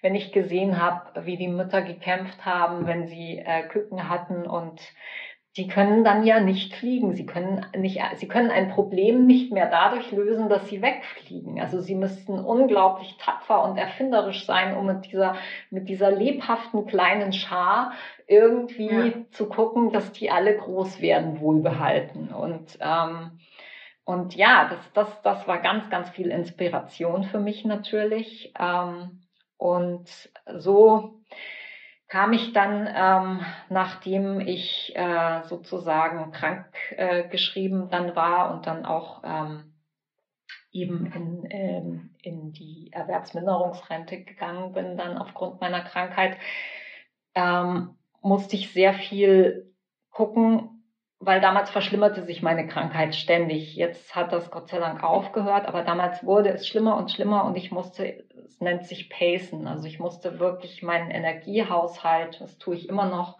musste meinen Energiehaushalt genau kontrollieren und ich konnte wirklich sehr wenig machen. Ich konnte, kann immer noch, ich brauche sehr viel Ruhe und ähm, nicht viel lesen, nicht viel Fernsehen. Mit Sport war auch vorbei, was für mich irgendwie extrem schwierig war, weil ich bislang eigentlich fast alle meine Probleme irgendwie mit Sport bewältigt hatte. Und mein, mein ganzes Sein irgendwie musste ich plötzlich umstellen. Und dann kamen, dann klopften diese Geschichten aus der Tiefe an meine Tür. Und dann habe ich festgestellt, na gut, Fernsehen vielleicht nicht und zu viel lesen ist auch nichts, aber ich kann ja schreiben. Und dann fing ich an, irgendwie meine Entenmärchen aufzuschreiben. Das ging relativ schnell. Ähm, der Dom der Vögel ist eins davon. Und ähm, dann hatte ich halt noch so mir gedacht, na gut, aber das eine oder andere Bild könnte auch nicht schaden. Also habe ich angefangen, die Bilder, die ich im Kopf hatte, zu malen. Und das, ja, so, so sind diese Entenmärchen eigentlich entstanden. In, in, sie waren schon lange bei mir, aber sie, kam, sie drängten dann ans Licht. Und ähm, ich habe in der Hinsicht auch nicht geplottet. Also ich plotte überhaupt selten die, ähm, die Geschichten. Natürlich gucke ich von der Story her drauf, macht es irgendwie Sinn. Ähm, aber und natürlich gibt es Einleitung, Hauptteil und Schluss und da sollte auch irgendwie ein Spannungsbogen dabei sein. Aber das ergibt sich da eigentlich bei einer Geschichte, ergibt sich da ganz viel automatisch. Sonst wäre es keine Geschichte. Wenn es keinen Konflikt gibt, gibt es eigentlich wenig zu erzählen. Ähm, und äh, insofern habe ich eigentlich eher den Eindruck, es sind die Ideen, die bei mir anklopfen oder vielleicht die generell bei uns Autoren und Illustratoren mhm. anklopfen. Und wir können die Tür aufmachen und sagen, komm rein, wer bist denn du? Lass dich mal anschauen. Mhm. Ähm, ja, fällt mir was dazu ein und ich denke, wenn nicht, dann gehen sie woanders hin und vielleicht finden bei einem anderen Menschen eine, werden dort in bessere Worte gepackt. Aber für mich ist das so ein, so ein kreatives Feld irgendwie. Ist auch wieder so eine mhm. buddhistische Vorstellung. Mhm. Space is Information. Es ist da. Du musst nur die Tür aufmachen und mhm. zugreifen. Ja, ja ich finde es auch, ähm, ich habe mich natürlich auch auf Enten jetzt vorbereitet und ähm, bin äh, begeistert davon, ähm, was, ähm, inwieweit du ähm, zumindest im deutschsprachigen Raum ähm, die Funktion und die Rolle der Ente in der Literatur erweitert hast. Also ich spreche jetzt nicht von Donald Duck, ähm, sondern eben von Enten in Märchen, in Sagen und in Mythen. Das ist bei uns eher, ja, sind eher Randfiguren meistenteils. Es gibt zwar bei Hänsel und Gretel äh, auch die Ente als ähm, ja, Fluchthelferin sozusagen, also sie trägt die beiden Kinder über einen See, äh, einzeln jeweils nacheinander. Das ist natürlich spannend. Es gibt dann auch von dem berühmten äh, Geoffrey Chaucer Parliament of Fowls, also das Parlament der Vögel, kommt die Ente auch vor, aber der Erpel vor allen Dingen als derjenige, der jedes zehnte Küken tötet, weil das halt so gemacht wird. Das ist aber alles sehr schematisch und irgendwie ein bisschen langweilig. Und du bringst halt quasi die Ente als Geschichtenerzählerin ähm, ja auf die Karte der Literatur. Und das finde ich persönlich toll. Und ähm, sehr vieles davon ist ja auch eben, wie du erzählt hast, persönlich bedingt. Ähm, ich habe aber auch zum Beispiel im Nachwort äh, eines deiner Bücher, nämlich also deiner Entenmärchen Arvid und die Zaubergeige, habe ich einen Verweis auf eine finnische mhm. Schöpfungsvorstellung der Welt bekommen.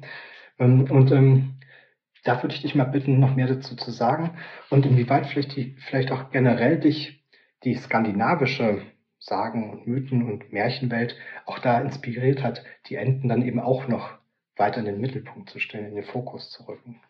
Ja, sehr gerne. Ähm, also ich war jetzt auch so ein bisschen geschockt, als du gerade so ähm, äh, recherchiert hast, äh, was für was für äh, ja was für Rollen eigentlich den Enten so zugedacht wurde. Aber klar, es sind ähm, es sind freundliche Tiere, den meist also Kinder lieben sie, weil die fressen so schön, wenn man ihnen Brot hinwirft, was man übrigens nicht tun sollte, liebe mhm. Kinder. Bitte, die Enten können da sehr krank davon werden. Das, was Gustav ihnen vorsetzt, Rosinen, Haferflocken und so, ist viel besser.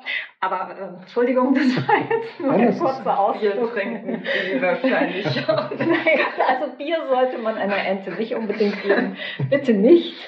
Ähm, nee, aber ähm, es ist ähm, Arvid und die Zaubergeige, das war so dies, das war so das erste Entenmärchen, das so ähm, aus mir rausgeflossen ist tatsächlich. Ähm, und da war, äh, da war es mir so, da hatte ich so das Bedürfnis, so ein bisschen die Sagenwelt Skandinaviens mit einzuarbeiten. Und ich wollte vor allem mit einer Sache aufhören, ich aufräumen. Ich wollte mit diesem für mich wirklich verleideten hässlichen Entlein ja, endlich ja. aufhören. Weil äh, das hässliche Entlein ist wirklich, ja. also man weiß ja, glaube ich, dass irgendwie ähm, Hans Christian Andersen ähm, das geschrieben hat, weil er sich selber so hässlich fand. Ähm, meine ich, äh, vielleicht nehme ich mich da jetzt zu weit aus dem Fenster. Ähm, jedenfalls, ähm, es ist, finde ich, eine ganz, also das ist ganz fürchterlich. A, haben die Enten das nicht verdient und B, sollte man doch keinem Kind äh, bitte einreden. Ja. Du bist als Ente geboren, schön blöd, aber wenn du Glück hast, wirst du am Ende vielleicht, bist du vielleicht doch der Schwan unter ja. den Küken und alle anderen sind hässlich und du bist dann schön. Es ist ja fürchterlich. Also da wollte ich dann auch so ein bisschen ran. So kam dieses Nachwort zustande auch und wollte einfach sagen, liebe Kinder, ähm, scheißegal, Entschuldigung den Ausdruck, ähm, die Enten sind super als Enten. Ja, und die fühlen sich auch total wohl als Enten. Die stellen sich gar nicht die Frage, ob sie ja. gerne Schwan wären. So ganz im Gegenteil. Also im, eigentlich war dieses Nachwort noch viel länger. Nämlich, dass die Schwäne eigentlich irgendwie da hauptsächlich mit ihrer Schönheit beschäftigt sind und den Spaß am Leben haben ja die Enten und nicht die Schwäne. Aber das habe ich dann wieder rausgenommen. Ja, aber auch ein sehr, sehr wichtiges Thema. Ich hatte da letztens gerade so eine Diskussion, da ging es auch ähm, war auch auf Instagram, wo du ja auch vertreten bist und da ähm, war irgendwie Protagonisten, Protagonistin und dieses Schwan und hässliche Entlein und da habe ich dann gleich gedacht, also ich liebe Enten und eben auch nicht nur die Erpel, sondern ich finde die Damen eben auch wunderschön und ähm, äh, ja, glaubte dann eine Verteidigungsrede auch für die Enten zu halten. Und das ist so diese Stereotypen und das ist ja gerade auch heute ein Thema wieder, dieses Äußere und ja. diese Ideale, was ist schön und was ist hässlich und ähm, äh, für Kinder, die, also ist das eben auch eine sehr, sehr wichtige Botschaft, dass es ähm, ja, dass das alles Kategorien sind, die man, denen man sich anschließen kann, aber eben nicht unbedingt sollte. Ja, ja, und da bin ich ganz bei dir. Und ich denke, es ist eine ganz, ganz wichtige Aufgabe von allen Menschen, die wirklich Kinder aufziehen im weitesten Sinne, ihnen auch das zu vermitteln, dass jeder so okay ist und mhm. schön ist und vor allem einzigartig, so wie er ist. Und es, es ist ewige Schielen nach den Schwänen, das, ähm, ist, ist Unsinn einfach, weil damit schneidet man sich nur ähm, den Spaß am Leben auch mhm. ab, letztlich, wenn man immer nur denkt, ja, ich bin aber nicht, ich bin aber hässlich und es reicht alles nicht und die sind alle viel schöner. Dieses Vergleichen per se macht ja, ja. unglücklich einfach. Und es ist, es ist einfach Quatsch.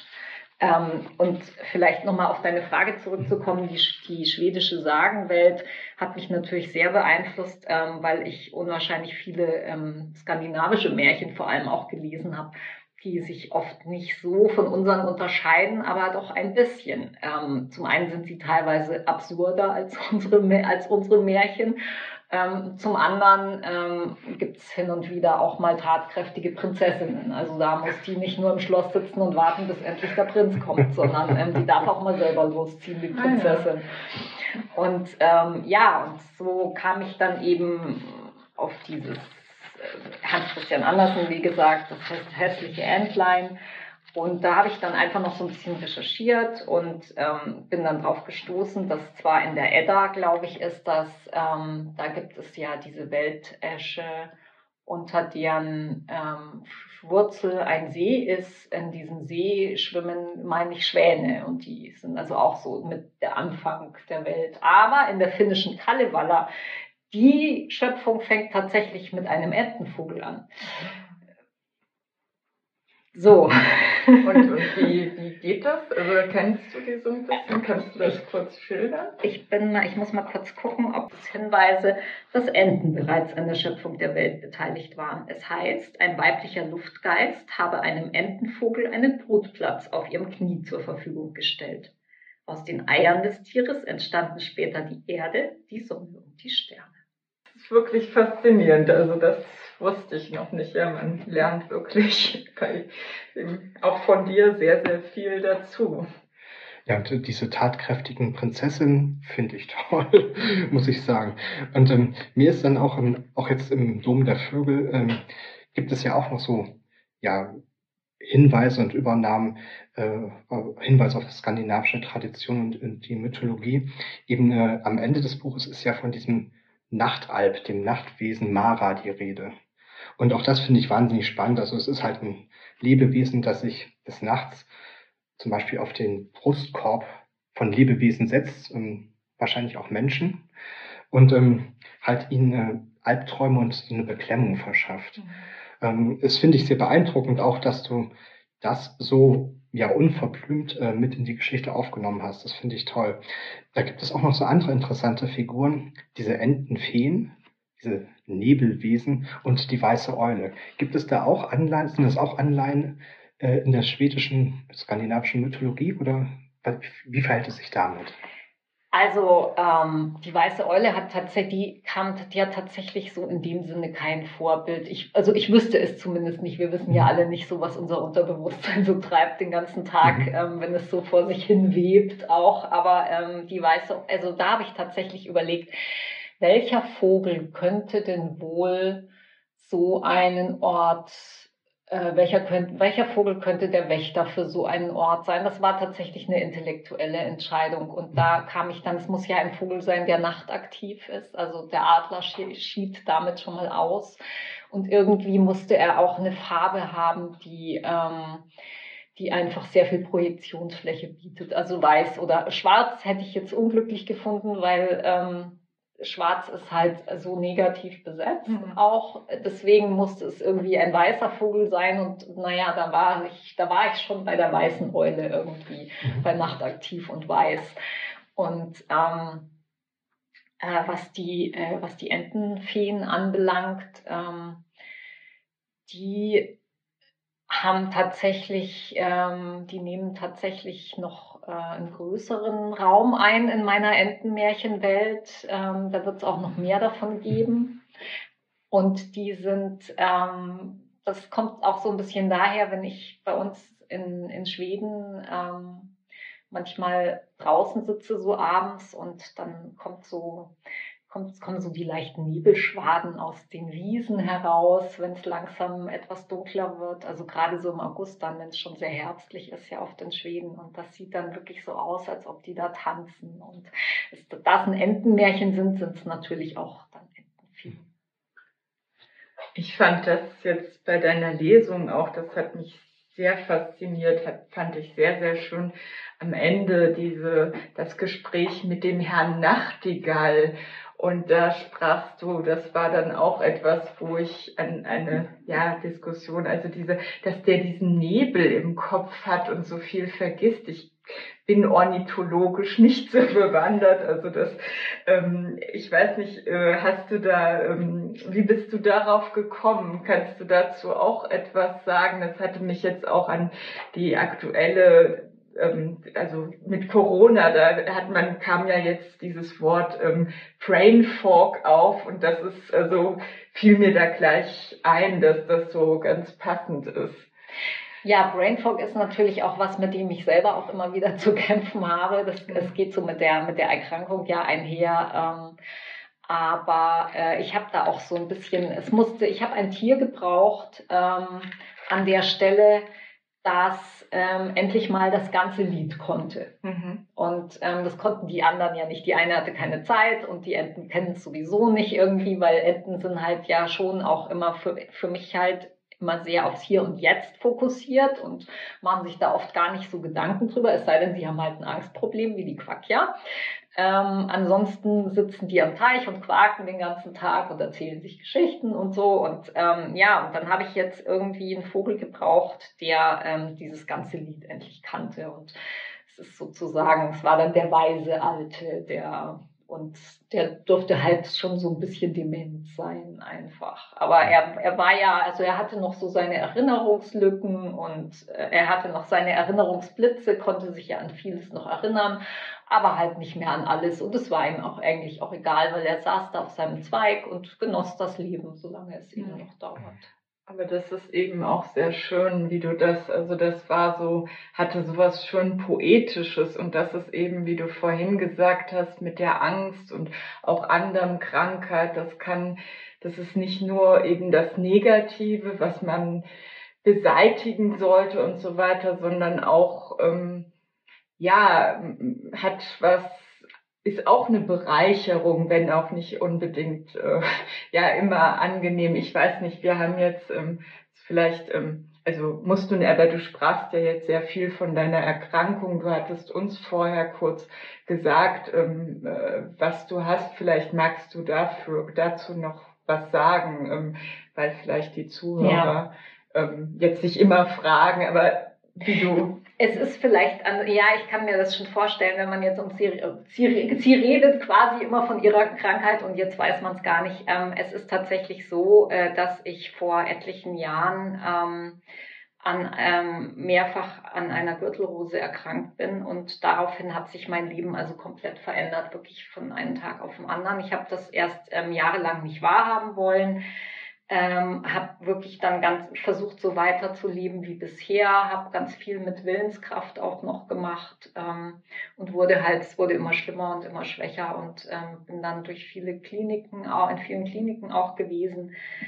Ähm, ja, und äh, dann irgendwann bekam ich dann die Diagnose ähm, Chronic Fatigue Syndrom, ähm, was eben sehr auch in Verbindung gebracht wird, eine, sagen wir mal, Schwestererkrankung zu Long-Covid zu sein, also einfach eine Viruskrankheit bedingte Spätfolge. Und ich denke, da gibt es genug ähm, Literatur, wer, wen das interessiert, was das mhm. genau bedeutet, denke ich, der kann sich das anschauen. Für mich war es für mich war es die, die von Olaf Scholz viel zitierte Zeitenwende tatsächlich im eigenen Leben, mhm.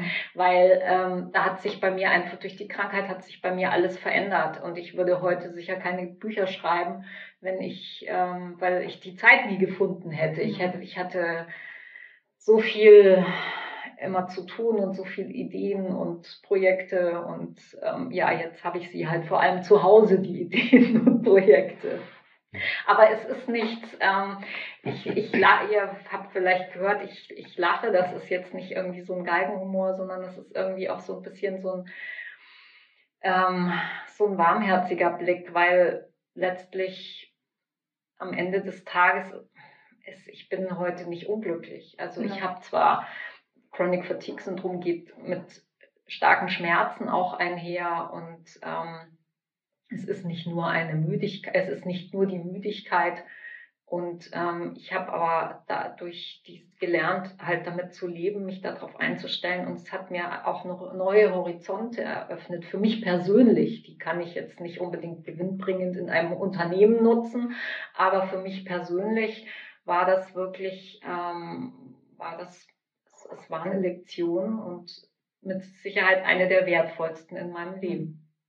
Ich finde das auch ganz toll, dass du das jetzt hier so offen ansprichst. Das ist ja, glaube ich, ja so ein Thema, was viele eben ja auch in ihrem eigenen Leben solche Wendepunkte haben und dann ähm, ja, also kann man vielleicht sagen, so jetzt ist alles aus und nur dem Alten nach äh, ja, also nachtrauern, aber du hast, bei dir hat sich eben auch was Neues ergeben und, und das macht ja dann auch, also das wirk, äh, wird ja in deinen Geschichten auch spürbar und ist dann für, ja, andere auch wieder eine, eine Quelle, die Mut und das, Kraft spendet. Ja, ähm, das ist das, das ist auch meine Intention. Ich will tatsächlich auch Mut machen und ähm, ich gehe jetzt nicht irgendwie ans Licht, um zu sagen, Leute, geht so und so mit eurer Krankheit um, sondern meine vielleicht eher unterschwellige Intention ist, das Leben hört aber nicht auf, solange es aufhört. Und ähm,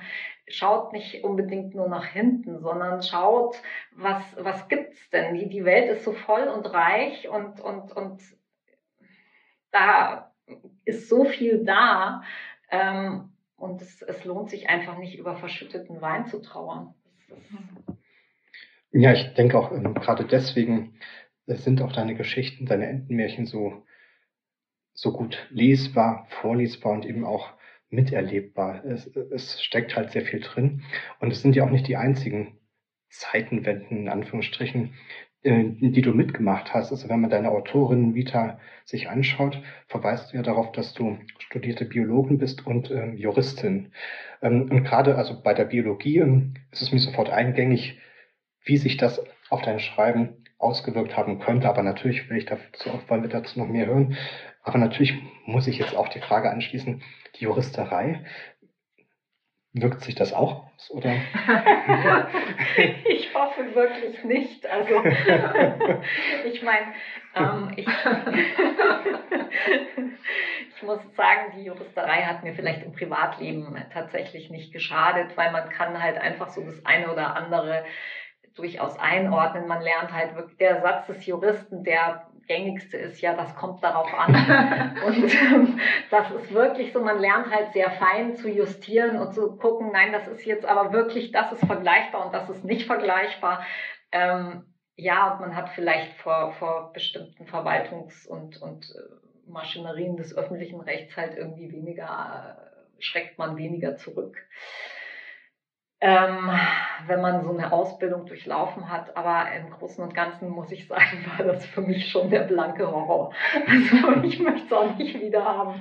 Es war, ich habe ähm, eigentlich habe ich erst ein Semester Literaturwissenschaften studiert. Mhm. Ich wollte ursprünglich mal Literaturkritiker werden, schön mit dem Rotstift durch andere Bücher fahren und so.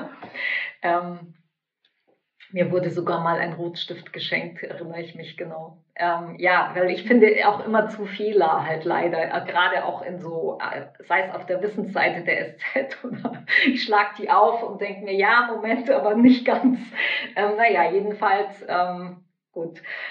Ähm, die, ähm, äh, das mit den Natur, Natur, Literaturwissenschaften, das wurde dann nichts, weil irgendwie saß ich da zu oft mit 800 verschiedenen ähm, mhm. Studenten in irgendwelchen großen Aulen und habe mir gedacht, du lieber Himmel, hier macht jeder was anders. Ich sehe keinen davon jemals wieder ähm, und äh, ich, weil ich werde hier, ich kriege hier irgendwie, und was mache ich denn um Himmels Willen danach bloß? Und dann dachte ich mir, jetzt will ich aber was machen, womit ich was anfangen kann. Und dachte halt, in Jura macht man ja auch viel mit Sprache. Also Sprache war es halt schon irgendwie so. Und dann dachte ich, na gut, dann machen wir halt jetzt Jura. Da sind wenigstens alle dann in einem Semester, in einem Semester und machen das Gleiche. es war so, irgendwie habe ich die Schule wohl vermisst. Keine Ahnung ja, und dann ähm, wurde, war aber das war eine schlechte Entscheidung. Ich habe es dann bis zum ersten Staatsexamen fertig gemacht, ähm, habe dann so ein bisschen im Personalwesen gearbeitet und habe wirklich festgestellt, dass ich jetzt was kann, was ich eigentlich, ich hatte ja auch kein zweites Staatsexamen, aber das, ich wusste, ich wollte, also für, für einen Richter hätte es nie gereicht, ähm, von den Noten her für ähm, Anwalt habe ich mir dann gedacht, was für ein grässlicher Beruf, die ganze Zeit irgendwelche bösen Briefe schreiben und sich immerzu nur aufregen. Das ist überhaupt nichts. Und im Personalwesen hat es mir auch nicht besonders gefallen, weil diese Bürositzerei, die war so gar nichts für mich. Und dann habe ich eben ein bisschen später nochmal Biologie studiert und damit war ich dann sehr viel glücklicher. Und natürlich klar, ähm, ich muss mich da immer wieder ein bisschen bremsen, weil sonst würde das so ein Dom der Vögel würde, wäre eine ganz kuriose Mischung aus ähm, Wissenschaft leicht gemacht mit Britt Elling und ähm, irgendwelchen märchenhaften Begebenheiten, mhm. die dann aber keiner mehr zusammenbringt, weil es irgendwie schwierig wird. Ähm, aber zum Beispiel bei Mari vom Bunten Riff habe ich das dann ja wieder aufgegriffen, halt so ein bisschen auch Informationen ähm, ja. zu liefern. Ja, ich will jetzt so ein bisschen die Juristerei auch retten. Also ich habe mich auch wie du äh, eine Zeit lang mit Steuerrecht rumgeschlagen und ähm, ich muss auch sagen, also so von der ja von der Art zu schreiben und das, was man dazu zu lesen bekommt, es ist wirklich sehr gewöhnungsbedürftige Literatur, äh, bei der man schon manchmal Zweifel am großen Ganzen bekommen kann, wenn man sich das, wenn man das Ganze mal durchdenkt. Ähm, aber ich glaube, also es könnte sein, so ist mein Eindruck, dass ähm, dieses juristische Denken durchaus in deinen Texten auch einen Platz gefunden hat. Und zwar ist es ja so, egal ob ein Steuerrecht oder Strafrecht oder was auch immer, man muss immer erstmal den Sachverhalt umreißen, ihn definieren und welche Tatbestände sind wie, wo erfüllt. Und ähm, ich meine, dass man das so ein bisschen auch so ganz unterschwellig mitbekommt. Und ähm, das ist nicht ähm, einfach nur ein Geschichten erzählen und herummeandern, es hat eine Struktur, die man, ähm, ja, die dem Ganzen so quasi innewohnt. Aber eben nicht auf diese seltsame, ungewohnte Art, die für Nichtjuristen halt ähm, schwer nachvollziehbar ist. Und deswegen, ich, also ich finde, du hast es gelungen miteinander verbunden. Vielen Dank. Das ist jetzt eine sehr spannende Betrachtung. Da muss ich mir mal Gedanken drüber machen. Das ist ja das Ziel des Interviews, dass wir uns einfach austauschen. Also es ist ja nichts mit äh, Abhaken von Fragen. Ähm, also ich zum Beispiel habe das so, diesen Eindruck wiedergefunden bei der, ja, quasi bei der, sagen wir es mal, bei der Definition von der, äh, von der Ente als Geschichtenerzählerin. Das ist auf eine schöne, leichte Art, gehst du die verschiedenen Möglichkeiten des Erzählens durch. Und das äh, hat mich so spontan, vielleicht hat das Wort äh, Jurastudium das einfach bei mir ausgelöst. Das kann schon sein. Ähm, vielleicht übertreibe ich es auch damit und es ist völlig abwegig, aber macht ja nichts. Aber ich glaube, da könnte so ein bisschen was mitgeschwungen haben. ja, ich will natürlich schon, wenn ich mich so einem Thema nähere, da, ja. wie, wie Angst, dann will ich schon ähm, möglichst viele Facetten einfach abgedeckt haben. Also das nicht zu einseitig, sondern deswegen trifft sie auch so viele andere Wesen. Gut, das bringt natürlich so eine Heldenreise in Anführungszeichen mit sich, aber ähm, und redet mit allen über die Angst und alle haben so eine verschiedenen Blickwinkel mhm. drauf. Aber es ist grundsätzlich versuche ich dann schon so ein Thema auch zu umgrenzen, ja. Na gut, du hattest ja gesagt, du plottest nicht oder wenig und dann aber denke ich schon, dass man merkt, wenn jemand auch, also strukturiertes Denken, strukturiertes Arbeiten ist auch was, was man erlernt. Und das hast du dann vielleicht schon, also nicht nur durch das Jurastudium, sondern egal, welche Ausbildung man aber macht, aber das ähm, ja ist dann zu so einer also man merkt, es liest sich schon ganz anders als irgendeine ein ähm, Rechtskompendium. Ja, ja, aber ja, ja, das, aber es ist ja, eine wunderschöne, es ist eine wunder, wunderschöne Geschichte draus geworden, die sehr poetisch ist und so vielschichtig. Diese Tiefe, auch diese Sprachspiele, ähm, das und natürlich, also später werde ich auch noch zu den Illustrationen kommen. Mhm. Aber ja, wunder, Vielen wunderschön. Dank. Ja, das machen wir vielleicht jetzt gleich im Anschluss an mein, meine nächste Anmerkung mit den Illustrationen. Also ich fand auch in dem Dom der Vögel hast du relativ zum Ende hin, als die, ich will jetzt nicht zu viel verraten, als, aber als man einen Einblick in das bekommt, was der Dom der Vögel wirklich ist, äh, über das dann aber die Protagonistinnen nicht sprechen können und auch nicht wollen. Ähm, da hast du einen wunderbaren Satz formuliert für das Unaussprechliche, äh, dass man eben vielleicht auch offen lassen muss im Leben. Und zwar lautet dieser Satz, ähm, das lag jenseits der Geschichten. Und das finde ich wunderbar. Äh, ja, und äh, jetzt denke ich mal, sind wir viel am Text gewesen und wie der Text entsteht. Und äh, wollen, wollen wir uns zu den Illustrationen vielleicht jetzt mal näher darauf eingehen. Ja, ähm, sehr gerne. Also ich ähm, bin ja auch ähm, sehr spät zum Illustrieren gekommen, obwohl ich als Kind auch sehr gerne gezeichnet und gemalt habe. Aber ich illustriere jetzt eben auch äh, Bücher und jetzt ähm, ist die Frage auch, also du hattest es vorhin schon so ähm, angesprochen, ähm, was, wie, wie entstehen deine Bücher? Also du machst ja beides zusammen, was recht selten ist, dass jemand schreibt, die Geschichte schreibt und selbst illustriert.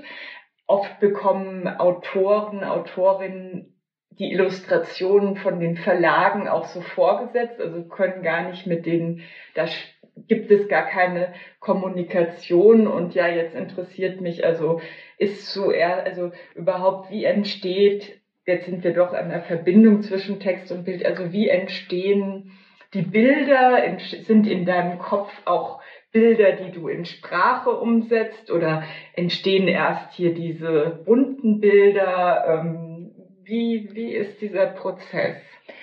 Ähm, ja, also das ist auch eine ganz, ganz vielschichtige Frage. Also grundsätzlich habe ich tatsächlich, ich habe so ein Comic-Hirn, wie ich es immer nenne. Ich denke schon sehr viel in Bildern. Mhm. Also ähm, schon auch viel in Sprache, aber auch wirklich sehr viel in Bildern. Und ähm, ich habe dann einfach eben mir gedacht, wenn ich diese Bild, diese bei diesen Geschichten jetzt äh, war der Ansatz tatsächlich, habe ich nicht mit Bildern angefangen, sondern mit dem Text und ähm, hatte aber Bilder dazu im Kopf. Ähm, das war nur bei einer von diesen Entenmärchengeschichten anders. Ähm, bei der gab es zuerst die Bilder, aber die hatten auch eine Vorlage. Ähm, und ja, und dann dachte ich mir, es, es ist aber so ein Kinderbuch braucht halt auch Bilder und ich kann jetzt auch keinen Illustrator bezahlen und ähm, ich mal außerdem ich mal die jetzt einfach selber. Dann habe ich angefangen zu malen und kam dann so langsam wieder rein. Und ich denke, ähm, also meine Bilder entwickeln sich immer noch unwahrscheinlich, merke ich. Ähm, die Bilder jetzt bei Arvid und die Zaubergeige, das waren, ähm, das war, habe damals habe ich angefangen eben mit ganz, ganz einfachen Motiven und habe halt, habe nur das gezeichnet, was ich zeichnen konnte. Also das war so, es war immer so eine Gratwanderung, aber am Ende des Tages kam ein Buch raus. Ähm, und das, äh, das es, waren, ähm, es war viel von dem illustriert, was ich so illustriert haben wollte. Vielleicht nicht ganz so wie, aber äh, es war schon mal so alles drin. Und da fing aber dann so meine Zeichenliebe dann wirklich an, sich auszuweiten. Und beim Dom der Vögel war ich dann in dem, in dem digitalen Arbeiten schon besser drin. Und ich arbeite rein digital. Das liegt einfach daran, dass ich einen sehr, sehr starken Tremor habe. Ähm, und mir beim Skizzieren auf Papier auch wahnsinnig schwer tue. Und ähm, ich würde, wenn ich Aquarell malen würde, ich würde also ganze Bilder, äh, die Arbeit von Stunden würde ich, würde ich mit einem Strich ruinieren. Ähm, das, da, das, da verzeiht der Computer einfach mehr.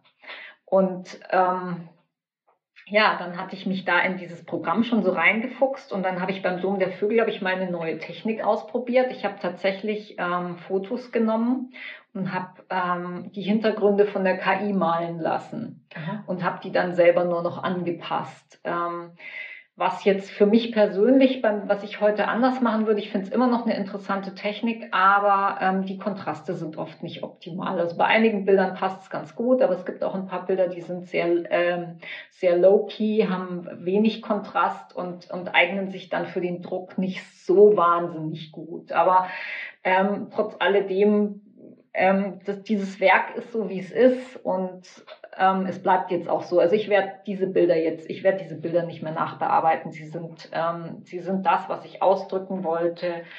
Vielleicht wundert sich der eine oder andere eben manchmal, warum sie so dunkel sind. Das liegt eben zum einen daran, dass ich es nicht unbedingt immer besser konnte und aber auch, ähm, sie waren dann auch gut und richtig so, wie sie waren jetzt einfach. Und bei Mari vom bunten Riff habe ich dann wieder mehr selber gezeichnet. Und die Geschichte fing tatsächlich an, die fing wieder ganz anders an. Die fing tatsächlich mit einem Bild an. Und zwar ähm, habe ich in einem Strandurlaub in einer Bucht ähm, einen kleinen Hai und einen Stachel, Stachelrochen jeden Abend zusammen auf der Jagd gesehen. und, schon, und so wurde Mari vom bunten Riff geboren. Ah, toll. Also ich ähm, finde das jetzt, also einmal finde ich es ganz toll, dass man so unterschiedliche, also dass die beiden Bücher zum Beispiel so ganz unterschiedliche Stile haben und überhaupt, also dass man sich entwickelt, dass man eben, also es ist ja auch was ganz anderes zu zeichnen und zu malen, erstmal ja für sich selbst oder als Bild aufzuhängen und dann muss man ja schauen, Druck, was kommt äh, gut raus und was nicht, was ist geeignet, welches Verfahren. Aber ich finde auch, das jetzt beim Dom der Vögel, also so dunkel kommt es mir nicht vor. Ich finde es stilistisch auch sehr interessant. Also das wusste ich nicht, wie du gearbeitet hast, aber ähm, ich, mir gefallen die Illustrationen sehr gut, weil sie, also ähnlich wie der Text, regen sie auch so zur eigenen Fantasie an. Also sie lassen dem Betrachter, der Betrachterin Raum. Ähm, also die die Tiere vorne, also das ist so im Vordergrund und dahinter ist dieser Raum und der ist so ein bisschen, ja, ver, also nicht, also undeutlicher, ein bisschen so verwaschen und gleichzeitig ist das so dieser, ja, ähm, da kann man sich drin verlaufen, äh, kann man neue Wege entdecken und das, also finde ich sehr ansprechend. Heute sind ja in Kinderbüchern oft die Illustrationen sehr, ja, sehr plakativ, auch bisschen aufdringlich, auch dieses eher, ja, so, so kindlich naive und hier, also es sind auch sehr künstlerisch ansprechende Illustrationen und ja, Mari vom bunten Riff ist, ähm, ist bunter und farbenfroher, aber hat auch genau das, dass es so dieses Einladende hat, ähm, sich selbst auch, also man kann sich selbst auch weiter Bilder machen, die werden einem nicht aufgedrängt. Das ist, ja, finde ich sehr schön. Vielen Dank. Ja, bei Mari habe ich ja dann wieder komplett selber gezeichnet. Ähm, und ähm, die Unterwasserwelt ist halt an sich auch so bunt. Das ist, ich da habe ich auch festgestellt, es macht mir jetzt so viel Spaß zu malen, mhm. dass ich jetzt schon Schwierigkeiten habe, langsam zu schreiben. Und es ist, ich spüre auch mal, ich spüre es langsam, wie es mich so ein bisschen zerreißt oder nicht zerreißt, aber wie es so an mir reißt, weil ich ähm, also das, das ist dann auch gerade, ich habe mir jetzt ein neues, ich habe mir jetzt die Vollversion von meinem Programm gegönnt und ein Profi-Zeichentablet äh, und ich ähm, es ist einfach wahnsinnig toll, damit zu malen. Es macht so viel Spaß. Und dann habe ich mir jetzt noch halt einen Haufen äh, Fortbildungen auch, die ich mir dann, ähm, wenn ich mich ausruhe, immer so etappenweise halt äh, online anhören kann. Ähm, ja, habe ich mir auch noch dazu gegönnt, einfach zum Thema Komposition, zum Thema Farben. Ähm, und da einfach auch noch ähm, um, um mich da weiterzubilden, weil ich habe tatsächlich für, für das Malen in meinem Leben weniger getan als fürs Schreiben. Und mhm. es macht, aber es ist wirklich von dieser Not zu irgendwie, ja, Illustrator kann ich mir nicht leisten, ist es zu, zu einer Passion geworden tatsächlich. Ich, ich hole mir, ich hol mir sehr gerne ähm, ich lasse mich da sehr gerne coachen und tausche mich auch aus. Aber ähm, ich will da diese Hoheit drüber, die will ich nicht abgeben. Und ähm, deswegen ähm, weiß ich auch gar nicht, ob ich da jetzt unbedingt wirklich, ähm, äh, wirklich so mit einem Verlag wirklich arbeiten wollen würde an der Stelle. Keine Ahnung, es, ist, es macht einfach so viel Spaß. Ich hätte Angst, dass es mir dann keinen mehr macht. Es müsste schon der richtige Verlag sein. Ja, man äh, merkt auf jeden Fall deinen Veröffentlichung an, dass da Text und Bild ähm, eine Einheit, Einheit bilden und ähm, es spielt halt wunderbar zusammen und ähm, das, ähm, da befindest du dich auch mit, auch mit einer Vorstellung davon, dass du mit äh, dem, was da als Bild in den Text hineinkommt, absolut einverstanden sein musst und äh, d'accord gehen musst. Das, ähm, da können wir uns auf ähm, berühmte Vorbilder berufen, zum Beispiel Maria Friedrich, die Leiterin von der Kinderbuchreihe von ähm, DTV ähm, hat halt, ähm, äh, die mittlerweile verstorben ist, ähm, hat äh, sehr viel Wert darauf gelegt, dass die IllustratorInnen des, der Bücher, die sie verlegt hat, halt auch sich selbst mit in die Geschichte einbringen und dass die Geschichte sich halt einmal in den Illustrationen tatsächlich wiederfindet und nicht irgendwie so parallel irgendwie so wie unverbunden miteinander halt zufällig auf einer Seite gedruckt sind. Und ähm, zugleich aber auch die Geschichte auf die eigene, auf eigene Art und Weise erzählen. Und äh, das mhm. ist mein persönlicher Eindruck, ist bei deinen Illustrationen auch der Fall. Also insofern ähm, finde ich das absolut auch gelungen. Kannst du ein bisschen was auch sagen, so diese schwedische Tradition, wie sich das im, bei den Bildern unterscheidet? Ähm, vom Text hast du ja auch schon ein bisschen geredet und das interessiert mich auch sehr. Ja, also ich bin jetzt natürlich da nicht so, nicht so, das ist jetzt nicht meine Kernkompetenz. Ich kann vielleicht über meine Vorbilder sprechen. Ja, ja ähm, meine Vorbilder, ähm, wenn wir zum Beispiel an äh, Sven, Sven heißt er, glaube ich, Sven Nordquist denken, mhm. der ähm, Petson und Findus, äh, ah, der ja, ja. zeichnet auch selber. Ähm, und es ist, es ist so lustig, weil ich habe dieses Schweden, das er zeichnet, noch kennengelernt, als wir in unser Haus, als wir unser Haus übernommen haben dort. Ähm, da waren, da waren das um uns herum lauter kleine verlassene, also halb verlassene alte Häuschen und da wohnten so 90-jährige und wirklich uralte Menschen drin, alle ganz schratig und haben da so wirklich ihren harten Alltag bestritten mit all diesen kleinen Details, die er da zeichnet. Das, das ja. sah wirklich so aus, das war so einfach. Und ähm, ich finde es wunderschön, wie er das, ähm, wie er das erhalten hat, weil es ist heute nicht mehr so. Heute ist ja. das, diese Welt schon fast verschwunden. Ähm, und ich, ich, ich schaue oft seine Bilder an und denke mir, mein Gott, da steht unser Küchenstuhl.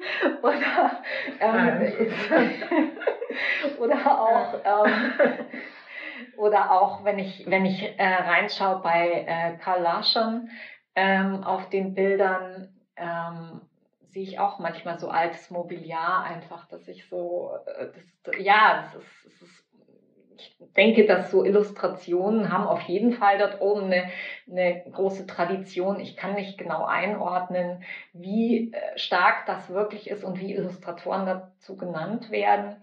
Aber ähm, man darf natürlich auch nicht vergessen, dass die skandinavische Welt ähm, halt doch sehr für ihren Purismus äh, und ihr, ihr Design bekannt mhm. ist ja letztlich. Also und, und das entsteht, denke ich, auch, oder das hat sicherlich auch was zum einen natürlich mit einer gewissen Armut zu tun. Die, diese Länder waren einfach nicht sehr reich mhm. und es war ein wirklich, wirklich hartes Leben früher da oben. Das ähm, kann, man, kann man sich einen sehr schönen Eindruck vermitteln, wenn man die Geschichten von Selma Lagerlöf liest. Also nicht nur in, in Nils Holger, sondern es ist wirklich viel drin, aber auch ähm, im Josta Berling oder in Jerusalem äh, kriegt man einen wunderbaren Einblick, wie das Leben früher war.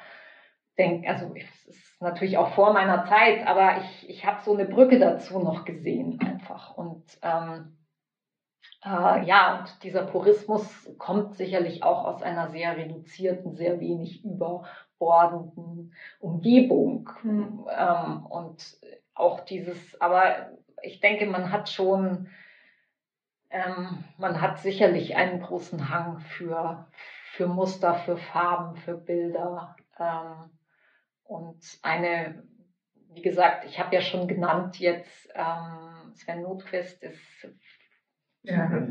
wunderbar einfach. Mir geht jedes Mal das Herz auf, wenn ich eins seiner Bilder sehe. Ähm, und das ein, eins meiner anderen großen Vorbilder ist Tove Jansson. Die ist jetzt natürlich keine Schwedin, sondern Finnin.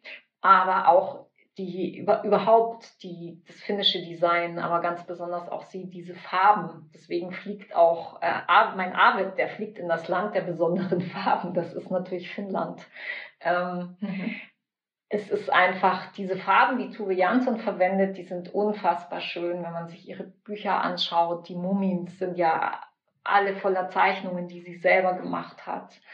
Ähm, oder auch eine Jugendstilkünstlerin. Ähm, ich überlege, Elsa Pesco. Mhm.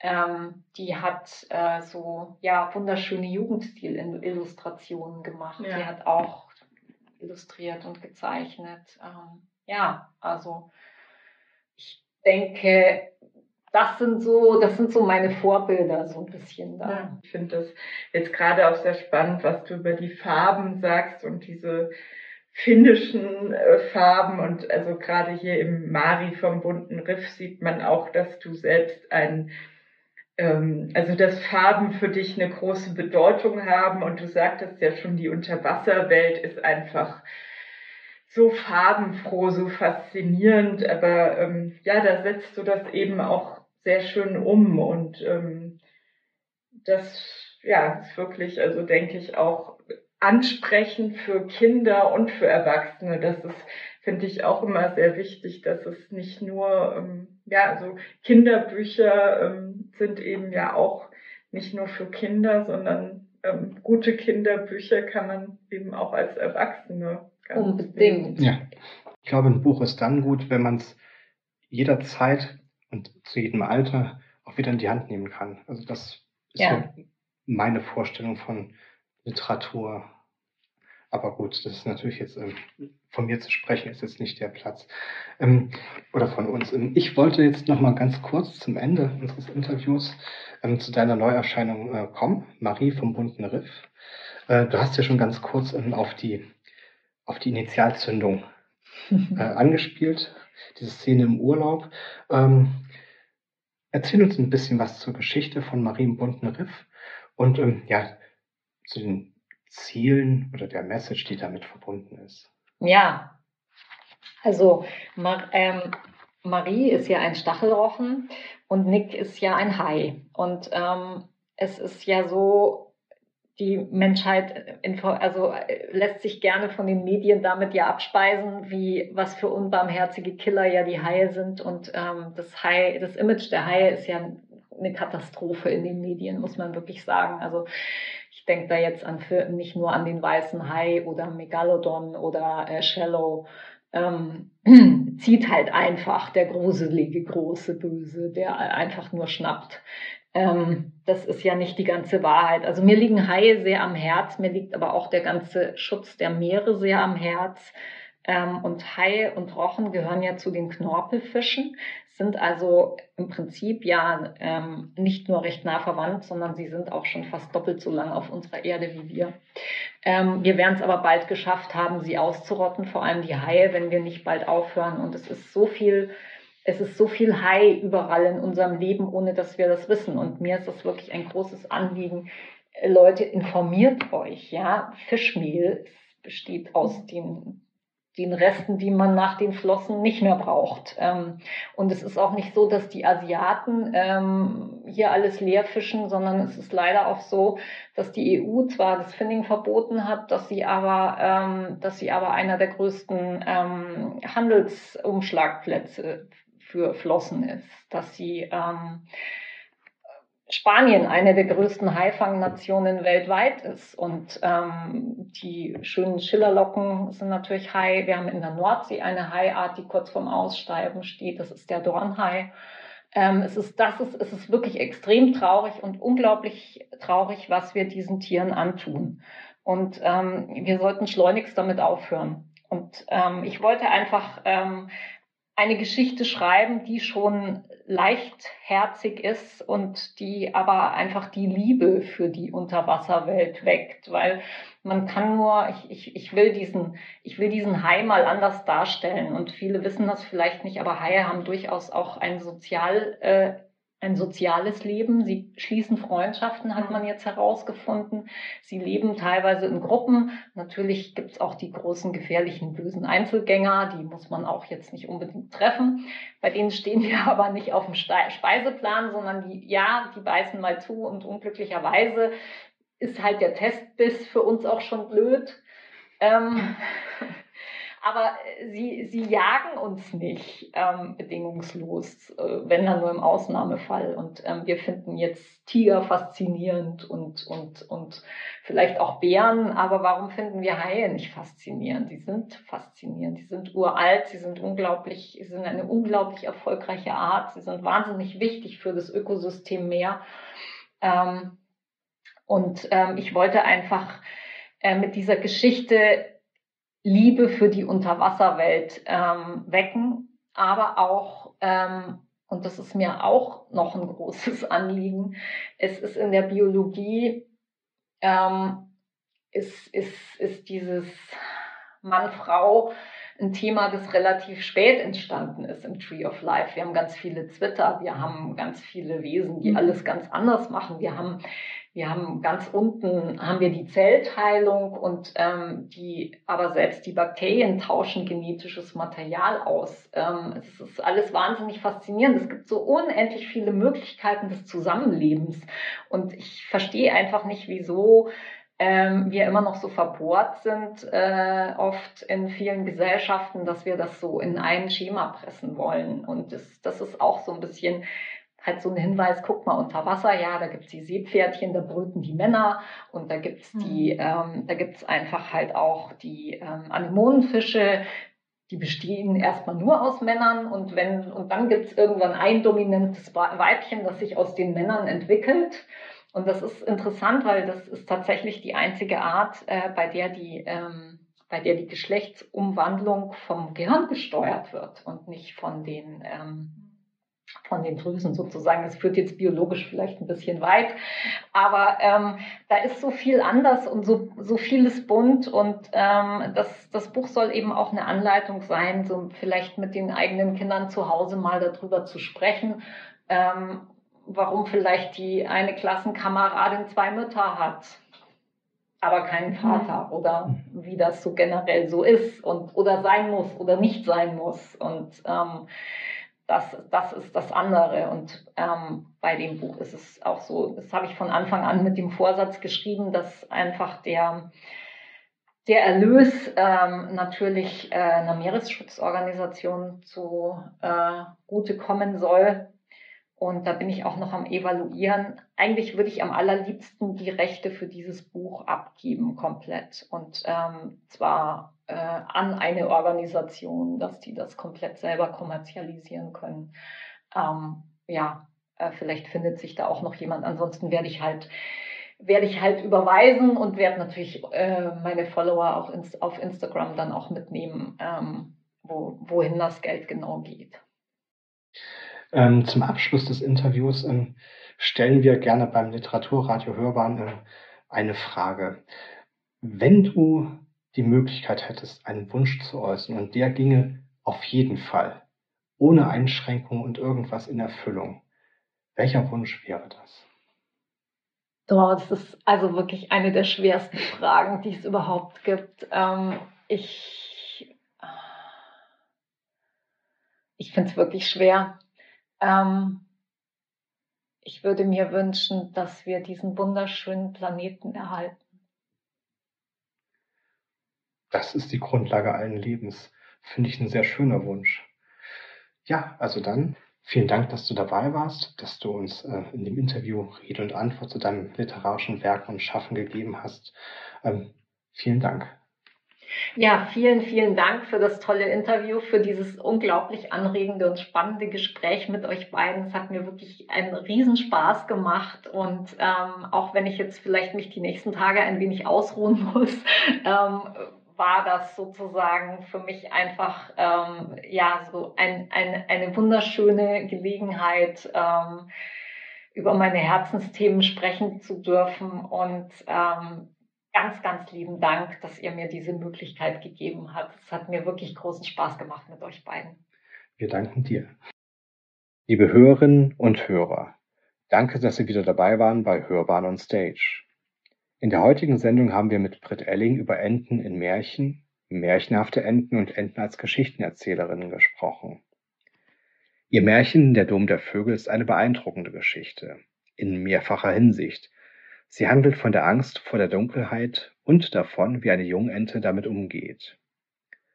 Sie nimmt uns dabei mit auf eine Reise, die sie am Ende zu sich selbst führt.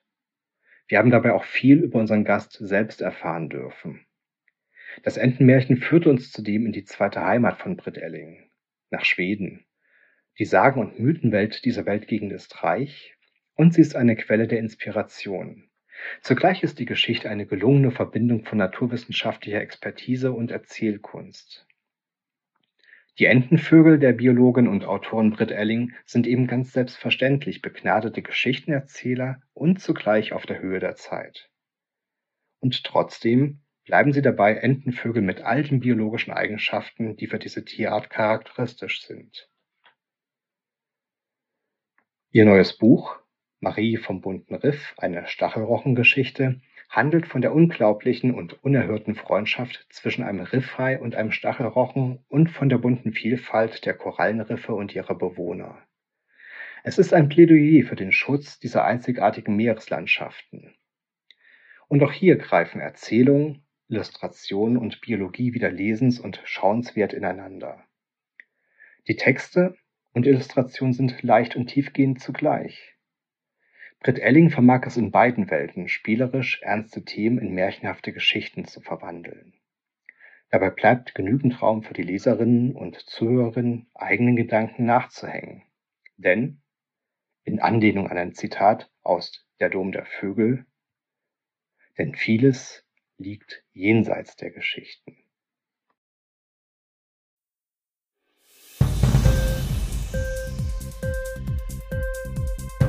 Hat dir die Sendung gefallen? Literatur pur, ja, das sind wir. Natürlich auch als Podcast. Hier kannst du unsere Podcasts hören. Anchor, Spotify, Apple Podcast, iTunes, Google Podcasts, radio.de und viele andere mehr.